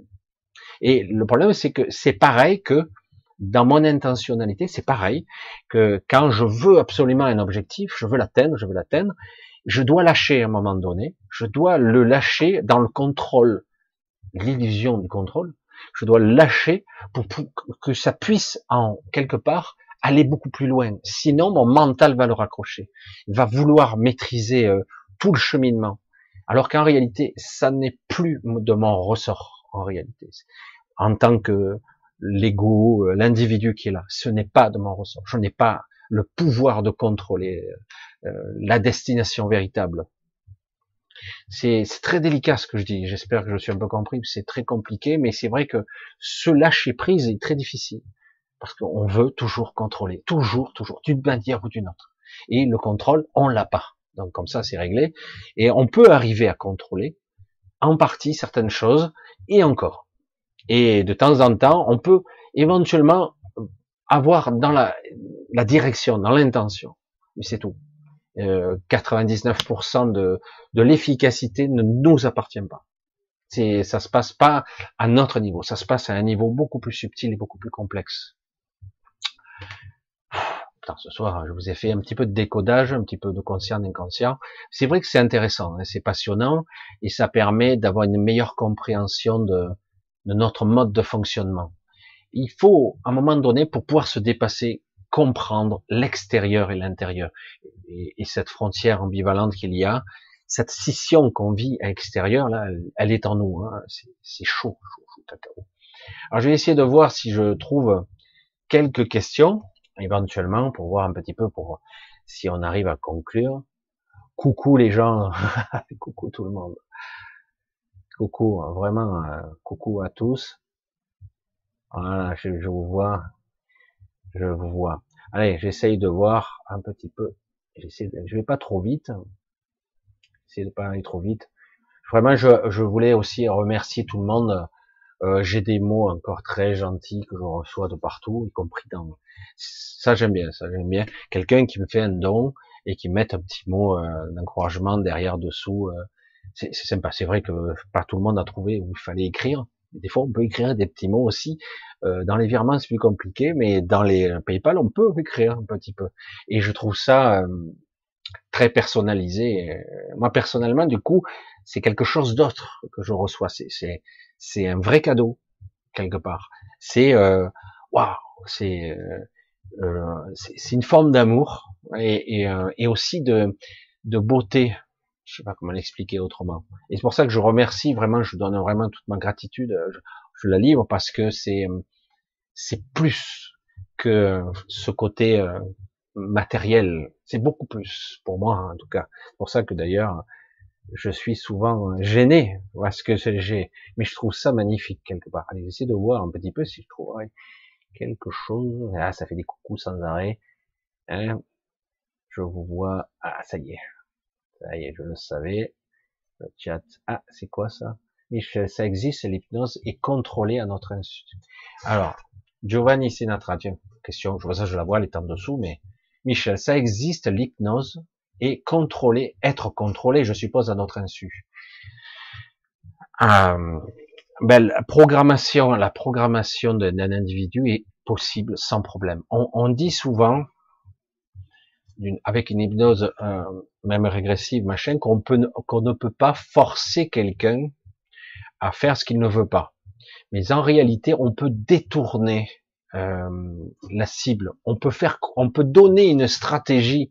Si on est malin, on peut hypnotiser et donner quand même, faire lui faire faire des choses qu'il ne, qui ne contrôlera pas. Alors ça se fait pas en en, en 10 minutes, hein, et euh, ça dépend des gens parce que certains sont pas malléables, mais euh, je suis intimement persuadé, franchement, regardez, euh, quand on vous répète une information, euh, oh, je sais pas, des milliers de fois, l'histoire du Covid, regardez, encore le Covid, eh oui, c'est un exemple parfait.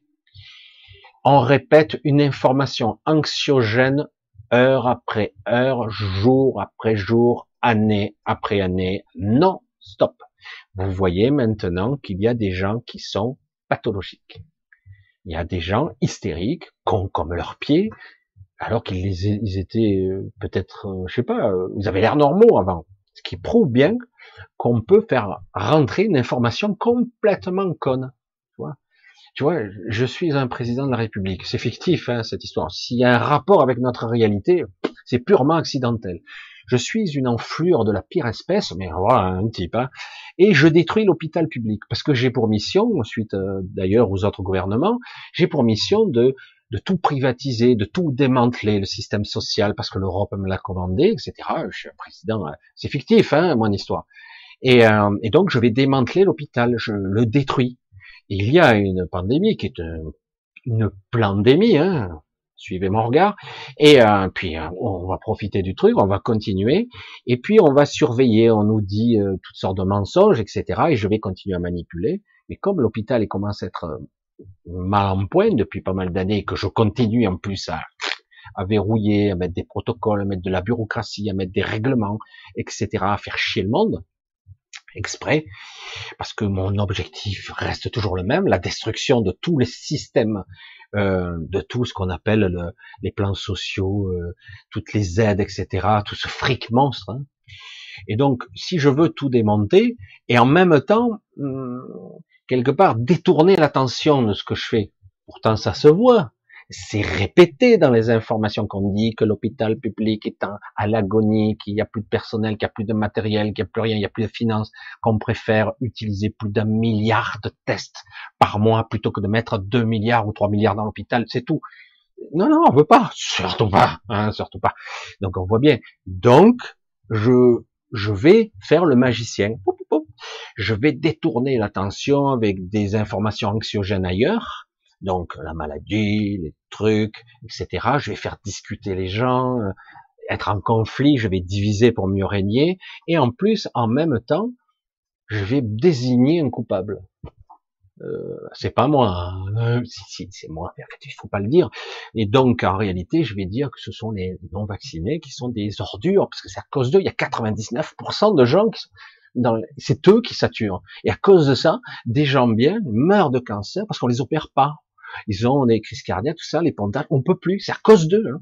Donc, euh, donc, regardez, c'est à cause d'eux parce qu'ils se vaccinent pas. Et du coup, je détourne l'attention et je vais mandater pour valider mon processus des scientifiques, des médecins véreux, euh, corrompus, qui se gavent en, en étant payés parce qu'ils s'occupent de ça. En plus, Bon, certains croient en plus, ils sont bêtes. Hein. Il y a aussi des cons. Hein. Il y a des cons. Et donc quelque part, je détourne. Mais vous voyez, vous pourriez dire, ah, c'est gros quand même, Michel. Ben non, ça marche. Ça marche. On peut conditionner quelqu'un si c'est fait d'assez haut, que vous avez tout l'organigramme, les scientifiques, les machins qui vous disent, attends, mais oui, regarde les hôpitaux et il y a pratiquement que des vaccinés, quoi. Après, on nous dit non, 50-50, mais en proportionnalité, on t'embrouille. Finalement, non, on revient 90%. Donc, on peut t'embrouiller le citron et te faire croire, et à la fin, presque dans la rue, on te regarde de travers. Waouh, merde. Et euh, donc, imagine si quelqu'un, on le met sous hypnose, quelque part, il est volontaire, non? À faire euh, cet exercice. Au départ, il est possible que son, j'allais dire, son présence à, l'hypnose soit pas très réceptive. Mais au bout d'un moment, il va finir par prendre l'info un peu plus. Si on lui fait une deuxième fois, une troisième fois, une quatrième fois, une cinquième fois, il va la prendre. Il va se détendre, il va prendre l'habitude, il va s'habituer vraiment à, à, être, à être avec une suggestion de fond qui sera de plus en plus profonde jusqu'à que ça devienne plus un réflexe. Ça va pas le changer fondamentalement. Mais imaginez un plus qu'on vous drogue, qu'on affaiblisse votre votre votre mental, j'allais dire votre système de défense mentale, euh, que du coup vous allez halluciner, vous allez vous perdre des pieds, vous perdez tout repère, et qu'on insiste et qu'on insiste. Oui, on peut reprogrammer un cerveau, pas de problème. Un peu euh, la programmation existe, ça a toujours existé, par induction sonore, par des drogues, par l'induction euh, simplement de suggestions répétitives, non-stop, jusqu'à que ça devienne euh, presque, euh, j'allais dire, incontrôlé chez vous. oui, on peut, en insistant.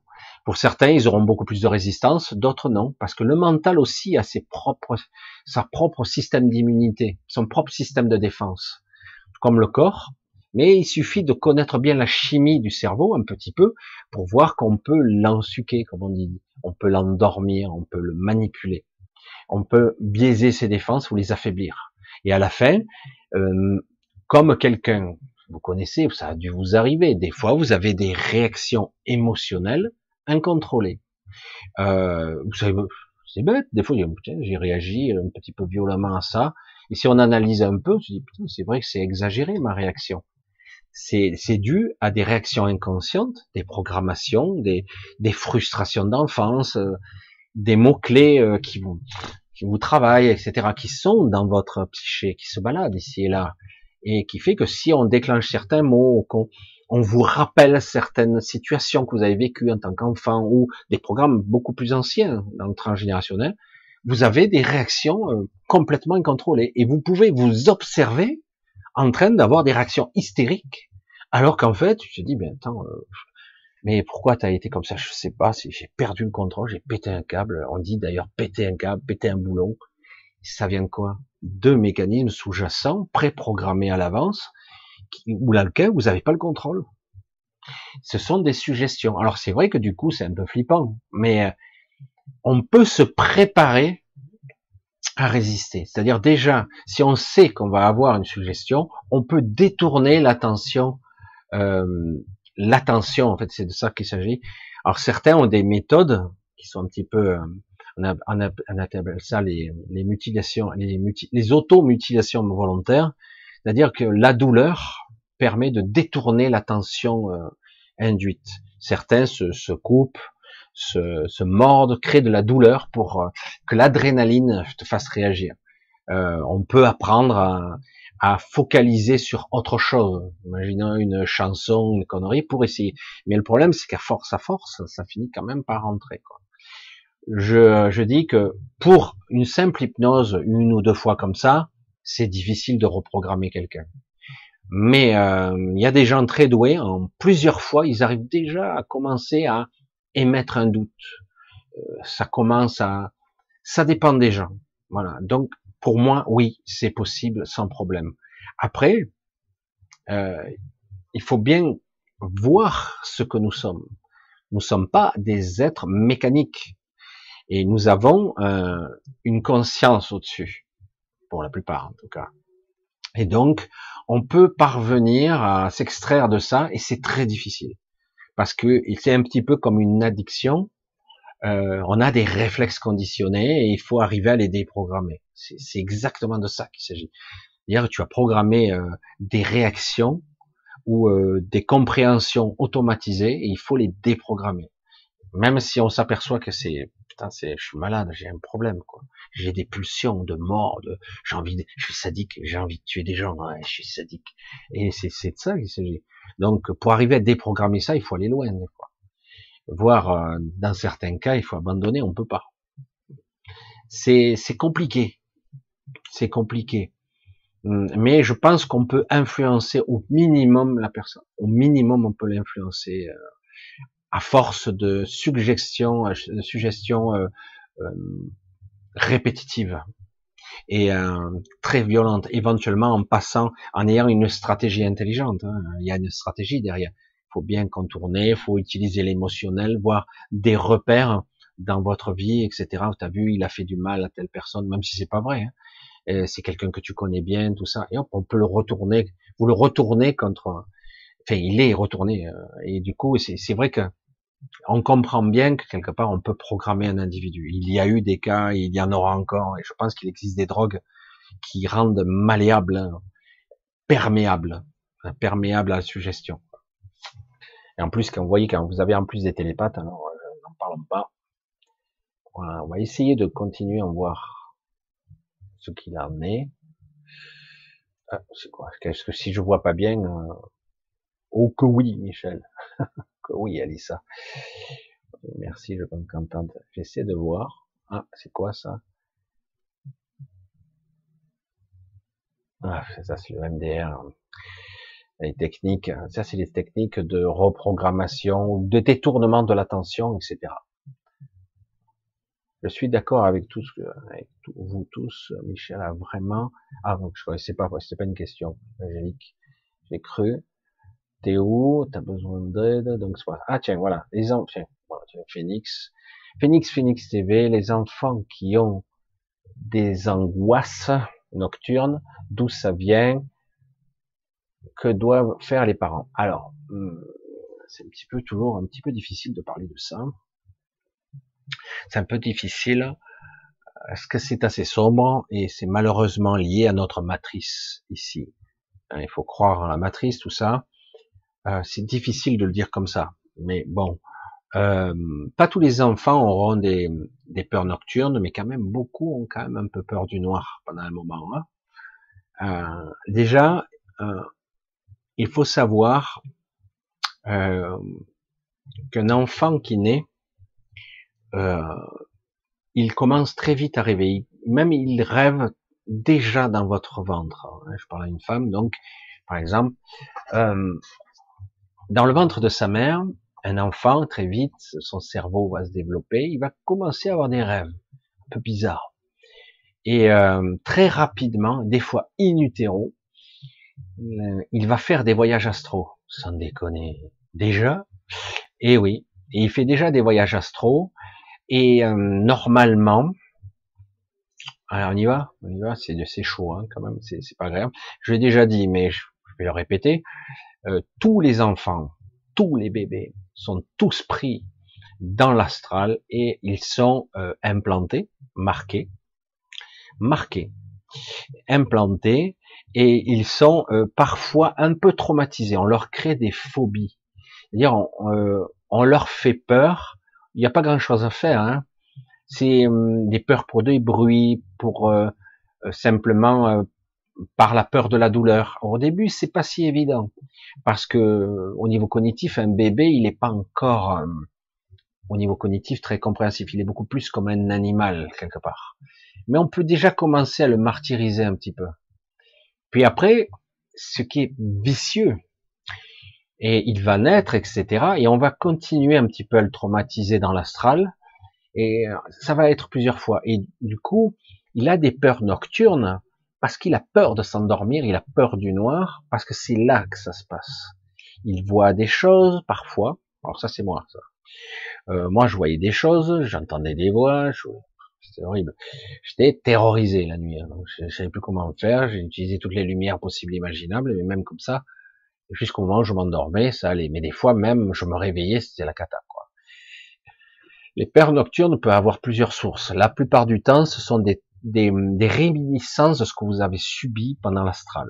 C'est-à-dire qu'en gros, on vous a marqué, on vous a un petit peu traumatisé, on vous a fait peur dans votre astral, parce que c'est très facile de faire peur dans l'astral, parce qu'on ne sait pas de quoi il s'agit. Ça ressemble plus à un cauchemar. Hein ah, euh, qu'est-ce que tu as eu un cauchemar? C'était quoi? Je sais pas, des monstres, je sais pas, c'était noir, bah, je sais pas ce que c'était. Bon, il veut même pas se souvenir. Et des fois, on s'en souvient pas bien. Même le matin, tu te souviens? Non, j'ai juste eu peur, je me souviens plus de quoi. Et parce que c'est ça, hein, les états de conscience différents. Il y a des traumatismes qui sont liés à l'astral et donc à des cauchemars entre guillemets. Alors certains disent des cauchemars, mais des fois quand es un bébé, euh, ou même légère, mais ça peut durer très longtemps. Souvent, il peut y avoir euh, jusqu'à une dizaine d'années hein, des, des, peurs nocturnes qui peuvent durer assez. Après, plus tard, euh, il y a le système cognitif qui commence à beaucoup à rationaliser. Euh, plus il devient grand et plus il aura peut-être des peurs sous-jacentes, mais il arrivera mieux à les maîtriser. Et quelque part, euh, le rationnel, l'esprit rationnel de l'ego finit par supplanter. Du coup, ça fait des cauchemars, des petits trucs perturbants, mais lisse vite. Le mental ego a tendance à rationaliser et à oublier très très vite. Du coup, ça crée des traumatismes, ça crée des caractères sombres parfois, d'enfants sombres. Mais euh, du coup, ça passe beaucoup plus dans le l'inconscient que dans le conscient. Même si intuitivement, il n'est pas à l'aise dans l'obscurité. Euh, et puis, vous avez vu que quelque part, dans l'inconscient collectif, on aime se faire peur quand même. Hein. Les films d'horreur, moi j'ai jamais aimé ça. Les films d'horreur, les, les, trucs, et ça marche hein, quelque part. Hein. tous ces trucs morbides, tous les trucs, tous les mythes les folklores, hein, et ils passent. On aime se faire peur. Vous avez vu que c'est dans notre mémoire, ça. Hein euh, ça, c'est, beaucoup de choses qui sont les, les vampires, les loups-garous, les monstres pas possibles, alors des trucs immondes. Hein. Donc quelque part, c'est lié à l'astral, tout ça. C'est, pas quelque part, c'est une évidence, et du coup, euh, c'est, c'est vécu comme un cauchemar ou des peurs.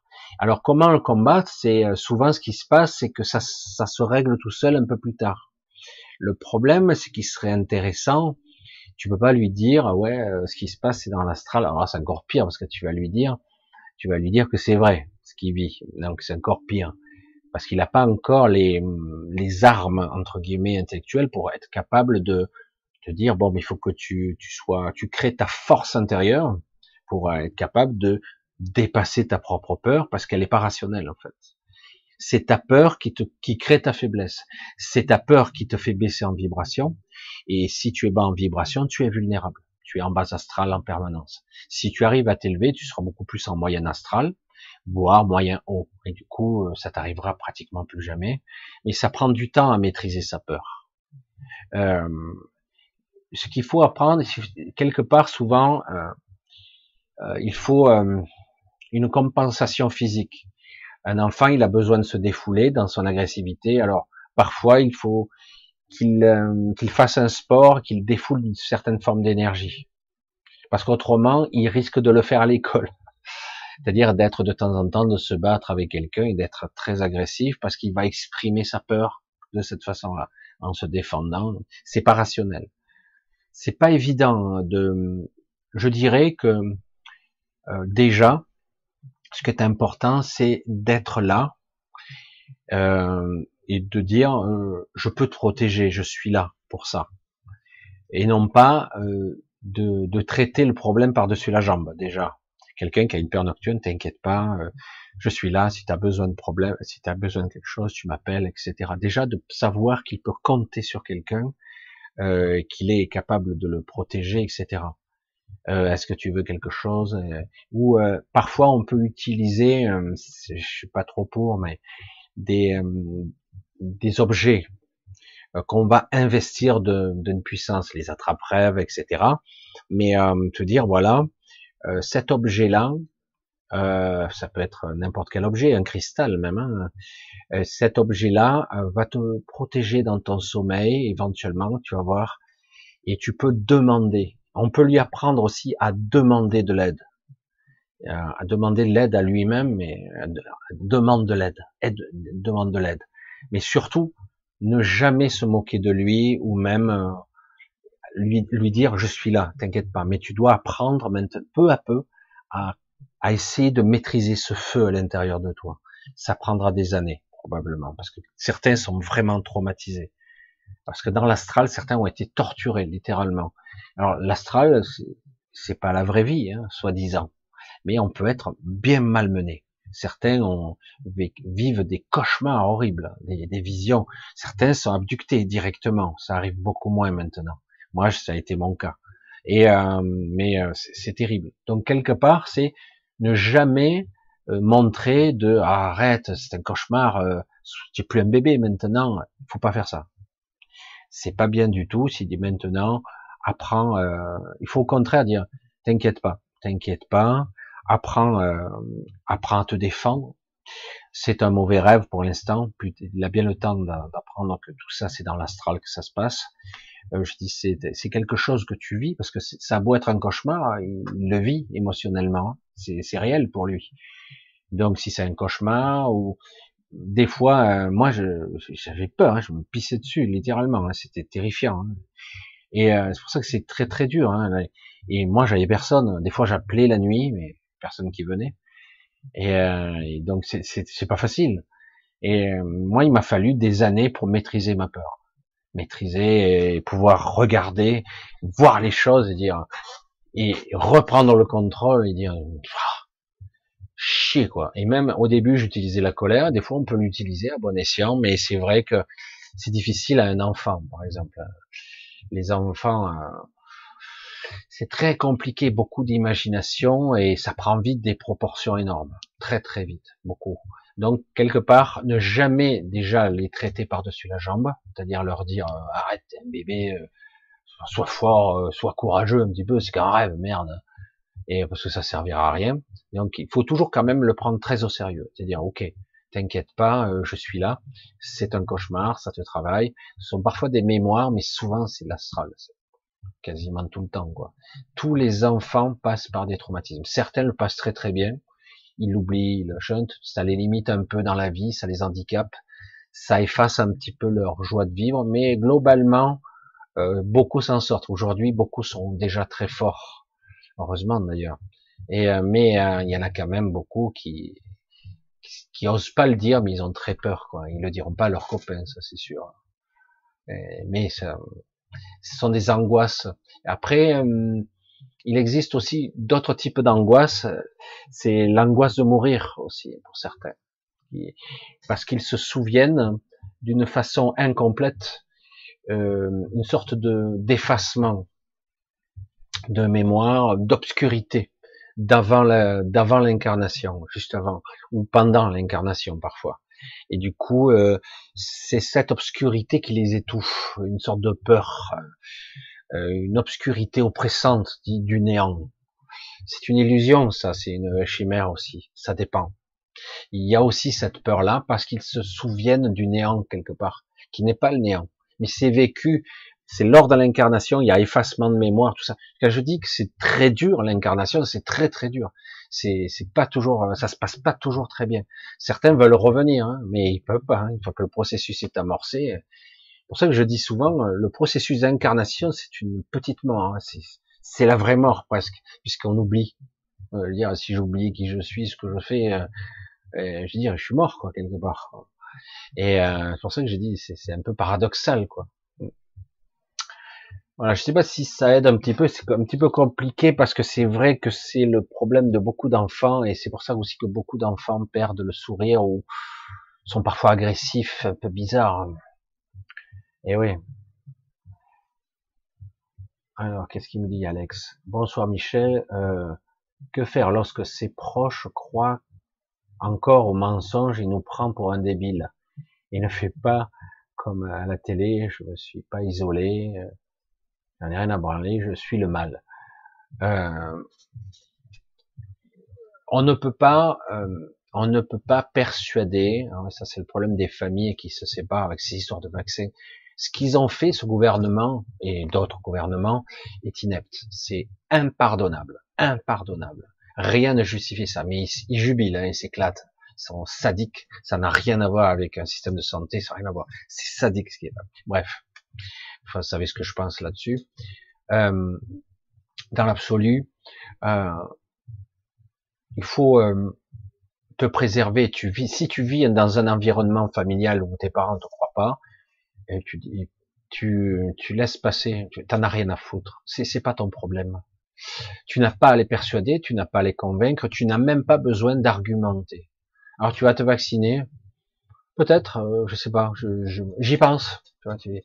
Tu, joues euh, le jeu, tu n'es pas là pour être en conflit avec ta famille, c'est pas utile. Si tu n'as pas besoin de rajouter euh, du stress à tout ça, ouais, j'y pense, je, sais pas, je ne sais rien, peut-être, mais en fait, tu y penses pas, mais tu, contournes le problème. Tu, tu, ne cherches pas à persuader, tu ne cherches pas à argumenter, tu ne tu n'essaies pas de persuader, ça sert à rien. S'ils n'ont pas compris d'eux-mêmes, laisse tomber, c'est pas la peine. Voilà, euh, quelque part, euh, voilà, je dirais, reste dans une certaine forme de neutralité, ne cherche pas le conflit. Euh, si tu avais la possibilité ben, d'avoir d'être indépendant, euh, tranquille, ça va. Mais si euh, ils sont là sur ton dos, oh, on me laisser tranquille, ouais, ça va. Je suis adulte, je suis majeur et je décide. C'est tout. Je suis libre de mes opinions et si vous pensez autrement, c'est votre choix. Et j'ai le droit, j'ai le droit de dire que je ne veux pas. Mais je sais pas, on verra. Je sais pas, c'est rien. Je dis ni oui ni non. c'est pas mon problème pour l'instant, euh, voilà. Euh, mais en tout cas, n'essaie pas de les persuader, de les convaincre, sortir les arguments. T'as beau sortir tous les arguments possibles, imaginables, c'est complètement délirant. On est hors contrôle là. Là, on est hors échelle. Hein. Non mais quand tu vois, le, je crois que c'est le premier ministre israélien, il est vacciné quatre fois, il a eu le Covid. Tu te dis mais euh, t'as une preuve là, non? Oui, mais il y a forme grave. D'où ça sort ça? D'où ça sort cet argument? Ah oui, mais non mais c'est pas rationnel. D'où ça sort qu'on se vaccine pour pas attraper une forme grave? Il l'a dit à sa façon, mais moi je le redis à la mienne. Je dis on vaccine pour ne pas attraper la maladie. Comme ça marche plus, ils ont cherché un autre argument et les gens ont gobé ça. Je, dis, euh, je suis désolé, je ne vois pas la différence. Quand ça marche pas, ça marche pas. Mais bon, vu que les gens sont complètement starbés, euh, ils le voient pas. Ouais, en fait, il y a 90% en réanimation. Allez, écoute, tu me fatigues. Euh, les, les, arguments euh, mainstream prédigérés, ça suffit, quoi. Hein Moi, j'ai déjà vu un couple de vieux qui me ressortait mot pour mot ce qui avait été dit euh, la veille. Je dis mais c'est fou, euh, ce sont des perroquets ou quoi? C'est pour ça que je disais tout à l'heure, je dis oui, il y a des gens, ils prennent pour argent comptant toute information, c'est la vérité. Mais accorde-moi le, le, crédit de, que je puisse faire ce que je veux. Je ne suis pas criminel, je fais pas de trucs, il n'y a pas de souci. Si ça te pose pas de problème, moi, euh, si tu veux te vacciner, te mettre, injecter une saloperie, euh, tu fais ce que tu veux. Moi, je vais, je vais te dire qu'en fait, on ne sait pas trop ce qu'il y a là-dedans, mais quelque part, puis on voit bien que l'efficacité, euh, quand on en arrive à des centaines de milliers de cas par jour, c'est relatif. Et puis le nombre d'exemples que j'ai autour de moi de gens non vaccinés qui l'ont attrapé et qui n'ont rien eu, moi le premier, quoi. J'ai été patraque une semaine, comme j'ai eu mais je veux dire, ça va, quoi. Comme euh, j'ai eu la rougeole, j'ai eu d'autres maladies, j'ai eu une grippe, ça m'a pris un mois une fois. Un mois, une grippe, j'étais malade. Mais à aucun moment j'ai pensé que, que j'allais mourir, quoi. Jamais. Même pas j'y pensais. J'ai ça va revenir. Et puis, même si j'ai été super patraque pendant une semaine bien tassée, j'étais pas au lit, quoi. J'étais debout, fracassé, mais debout. moi, je suis pas du genre à me rester au lit quand t'es malade, t'es pas bien oui quoi. Et euh, non, c'est pour ça que bon, quelque part, euh, bon, c'est pas grave. S'ils sont pas capables d'entendre les arguments, faut pas argumenter. Faut cherche. Hein, non Et alors, tu vas te faire vacciner? Tu même pas, tu prends l'information. Tu prends pas, tu cherches pas. L'idéal, ce que tu l'attrapes, comme ça, tu as, le QR code pour 4 mois, et puis voilà, quoi. À partir du 15 février, c'est plus que 4 mois. Ils se prendront des doses tous les 4 mois, putain. Bref. Bref, c'est vrai que c'est un petit peu, euh, c'est pas toujours facile dans le quotidien, c'est clair. Mais je pense que quelque part, euh, à un moment donné, il se calme. Hein. Tu fais ta vie, tu ne redresses pas. Tu, tu dois commencer à connaître euh, tes parents. C'est tes parents qui parlent comme ça, tes proches. Ouais. Euh, tu dis, euh, ils ont pas besoin de savoir. T'es vacciné, toi? Non. Pourquoi tu fais pas? Je sais pas, j'ai pas eu l'occasion. Et pourquoi tu le fais pas? C'est tu risques d'attraper le Covid ouais, c'est pas mon problème. Il faut vraiment, euh, tu cherches pas, quoi. Et hop, tu parles à autre chose. Tu, euh, tu, tu, as une stratégie où tu comprends les gens et tu fuis. C'est vrai que je reconnais. Euh, je suis allé chercher un savon pour ma femme à la pharmacie du coin, euh, un savon visage et j'entendais à droite et à gauche, il parlait que de ça. Il est vacciné, il est pas vacciné. Ah putain, il est malade, il est pas vacciné. Ouais. C'est vrai, putain c'est épuisant. Moi, je capte plus. Comme ça, c'est réglé. Je fais, je passe tout droit. Je, je, même pas, je capte. Je m'en fous complet. Quoi. Vraiment. Oh, je prends mon truc. Bonjour, au revoir. Je passe. Qu'est-ce que vous en pensez vous? Moi, euh, bon, rien. Voilà, comme ça. Une fois, ma femme elle me dit, mais pourquoi tu argumentes pas? Parce que je m'en fous. Parce que ça m'intéresse pas. Je vais pas essayer de, de, de forcer les barrages. J'ai besoin de mon énergie, je vais dire c'est peine perdue s'ils sont pas capables, euh, à un moment donné, euh, je veux dire, euh, tu peux pas persuader des gens, quoi, c'est pas la peine. Et c'est vrai que c'est pénible quand c'est la famille, c'est vrai, faut reconnaître. Hein. C'est un petit peu chiant, waouh, etc. Bon, allez, on va essayer de voir une dernière question, voir. Question de Marc Arthur, Marc Arthur, mais c'est Peggy. Ah. Michel Ribon, cher Michel, Avez-vous déjà observé les écrans TV, ordi et s'emparer de notre énergie? Euh, C'est c'est pas comme ça que ça peut se produire. C'est vrai que par les écrans, il y a euh, c'est un signal. En plus, les télés sont connectées maintenant. On les connecter par Internet, on peut les connecter par réseau. Mais euh, quelque part, on peut euh, plutôt influencer. On peut pas s'emparer si facilement comme ça de notre énergie. Chaque fois, je vais dire quelque chose qui est, qui est une vérité absolue, il va falloir le comprendre ça. Chaque fois que nous perdons de l'énergie, c'est de notre faute, de notre faute. Chaque fois, nous concédons, nous laissons faire, nous euh, nous acceptons, nous tolérons, euh, parce que nous laissons faire c'est euh, c'est vrai que quelque part, par euh, l'intermédiaire d'un écran, euh, ça, on peut inverser le signal. Hein. on peut parfois euh, modéliser, envoyer des fréquences particulières qui vont faire plutôt des, des fréquences hypnotiques pour conditionner. Mais ça marche pas sur tout le monde. C'est pas ce qu'on appelle les, les, rayons bleus pour les pour les émissions LED qui bousillent la vue parce que le problème c'est que c'est un petit peu hypnotique. Euh, on peut euh, captiver, mais de là à ce qu'on nous prenne notre énergie, ça se passe à un autre niveau. Euh, quelque part, il faut bien centrer sur soi. Il faut apprendre ça. Hein. Il faut. Je suis un être souverain. Oui, je peux être violé de temps en temps, ça arrive, mais ça m'arrivera pas deux fois. Quoi. Hein. Si ça m'arrive une fois, la deuxième fois, je te garantis que je vais être vigilant. Hein. Je parle d'un viol, de violence, hein. et euh, d'une agression. Euh, ça arrive dans le bas astral, ça arrive dans la vie de tous les jours, ça arrive par les box, ça arrive parfois par les écrans d'envoyer des zones qui vont nous perturber. C'est plus un, un signal qui est hypnotique. Mais nous, nous prendre notre énergie, s'emparer, si tu ne veux pas, ça n'arrivera pas. Et donc, il faut apprendre à maîtriser un temps soit peu, le plus possible, ses pensées, ses craintes, ses peurs, hein, c'est plus ou moins la même chose, mais c'est pas au même niveau. Ses peurs, ses craintes, ses pensées, son mental, ses émotions. Si on parvient à avoir une certaine neutralité, il se passe rien. Il y a juste une fatigue due à simplement que je suis inactif ou que mon système, parce que j'allais dire l'écran, crée une sorte de transe légère. On capte notre attention et du coup, ben, on est moins dans la biologie, dans l'énergie. Donc, on peut perdre l'énergie, on peut se fatiguer simplement à rester assis à regarder.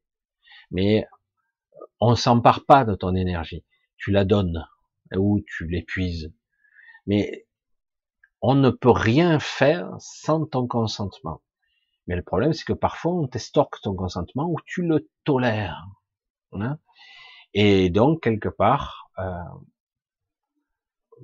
par les écrans, si tu le veux, tu ne peux pas y arriver. Tu, peux arriver, euh, euh tout comme un médium, Hum, toutes sortes de personnes, elles apprennent à maîtriser ça. Alors, je suis pas toujours d'accord sur le principe, mais j'en connais des très bien qui, discutent avec les décédés, qui, qui font même des, des, trucs en salle, j'en connais très bien. Euh, elles ont appris ces personnes à être et euh, avec une jonction entre guillemets avec leur guide, et euh, ça crée un état, une protection particulière parce que c'est euh, dans un but particulier hein, de contacter ces les décédés par grâce au guide. Ça met dans un état fréquentiel de leur conscience à un certain niveau, et donc euh, certains prix, certains. moi, je suis dans la méthode, je suis pas toujours pour parce que ça astralise à fond, mais bon, de toute façon, c'est de l'astral. Hein. Mais euh, mais mais c'est intéressant quand même parce que euh, ils se créent une protection quand même. Ils sont protégés la plupart du temps. Ils ne peuvent pas être atteints ne peuvent pas. Bref, et euh, parce qu'en fait, ils ont appris. Autrement, ils pas, quoi.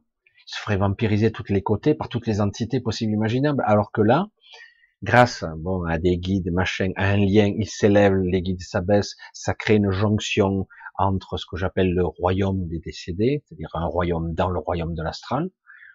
Et euh, donc, certain, ça crée des jonctions, ce qui permet des discussions, des liens euh, il y a une projection euh, mentale dans la personne. La personne peut voir, parfois elle n'en voit pas, des fois elle voit, des fois elle entend, des fois elle en voit et elle, entend.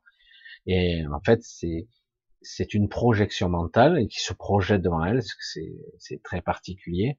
Et donc quelque part, euh, euh elles sont protégées, elles sont dans un état particulier. Sinon, elles le feraient pas volontairement. Euh, ça se met au point petit à petit. Autrement, elles seraient en hémorragie en permanence. Donc, de la même façon, nous, nous pouvons être vampirisés. Il n'y a pas besoin d'écran pour ça. Hein. Euh, sans écran, les entités du bas astral, il y en a partout. Il y en a partout. Elles peuvent nous influencer. Et comme je vous l'ai dit 50 millions de fois, oh, ça fait beaucoup, 50 millions. J'exagère, Michel. Je l'ai dit souvent. Voilà. Et euh, je l'ai souvent dit. Euh, la nuit, c'est là où quelque part on se fait vampiriser le plus, parce qu'on ne sait pas se protéger la nuit. On doit apprendre à se protéger la nuit. Chacun sa méthode. Des fois, la protection utilise plus d'énergie que, que l'attaque, mais euh, où on peut demander. Moi, je demande de l'aide, tout simplement. J'ai besoin des fois d'avoir de préserver mon énergie et du coup, j'ai de l'aide euh, qui vient de moi. Tout simplement, je me euh, surveille mon corps, mon, mon, physique, mon énergie, etc. Protège ce que je vais promener. Et donc, je veux absolument être tranquille de ce côté-là, que mon corps, mon mental et mon physique, mon, mon corps énergétique soit soit intact, qu'il soit pas agressé. Et donc, euh, je, je, demande, et c'est de, de mieux en mieux, personnellement. Il y a pratiquement rien qui se passe, et quand des fois, à mon réveil, pendant un laps de temps, je vois les ombres noires hein, qui planent au-dessus de moi, ça arrive. Parce qu'il y a des ombres noires, je vais pas entrer dans les détails, ça va faire flipper plus d'un. Parce qu'on a des, des surveillants, des entités qui sont parfois tangibles, des fois noirs, et on a des êtres qui sont là, entre deux, ce sont des êtres du bas astral la plupart du temps. Quand j'en vois, soit je les dégage quand elles sont trop près, parce que j'ai pas envie qu'on me fasse chier à ce moment-là, je dégage, non, dégager, soit euh, tout simplement euh, je me fixe dans une forme de neutralité, je neutralise ma peur qui se déclenche automatiquement, c'est un système d'alarme, hein, la peur. Et la peur se déclenche, je reste dans un système de neutralité, je reste neutre, et là, je recule. Parce que je reste fixe. Je suis déterminé. Et c'est vrai que ça s'apprend. Tout simplement. Ça s'apprend. Et à un moment donné, ben, finalement, euh, je m'épuise moins maintenant. Il y a eu des périodes où j'étais lessivé, quoi. Bref. Voilà, c'est un petit peu compliqué. On pourrait travailler un petit peu plus là-dessus, mais ça demanderait un petit peu plus d'interaction, un peu plus de compréhension. C'est compliqué mais c'est, ce sont des sujets assez compliqués et intéressants aussi.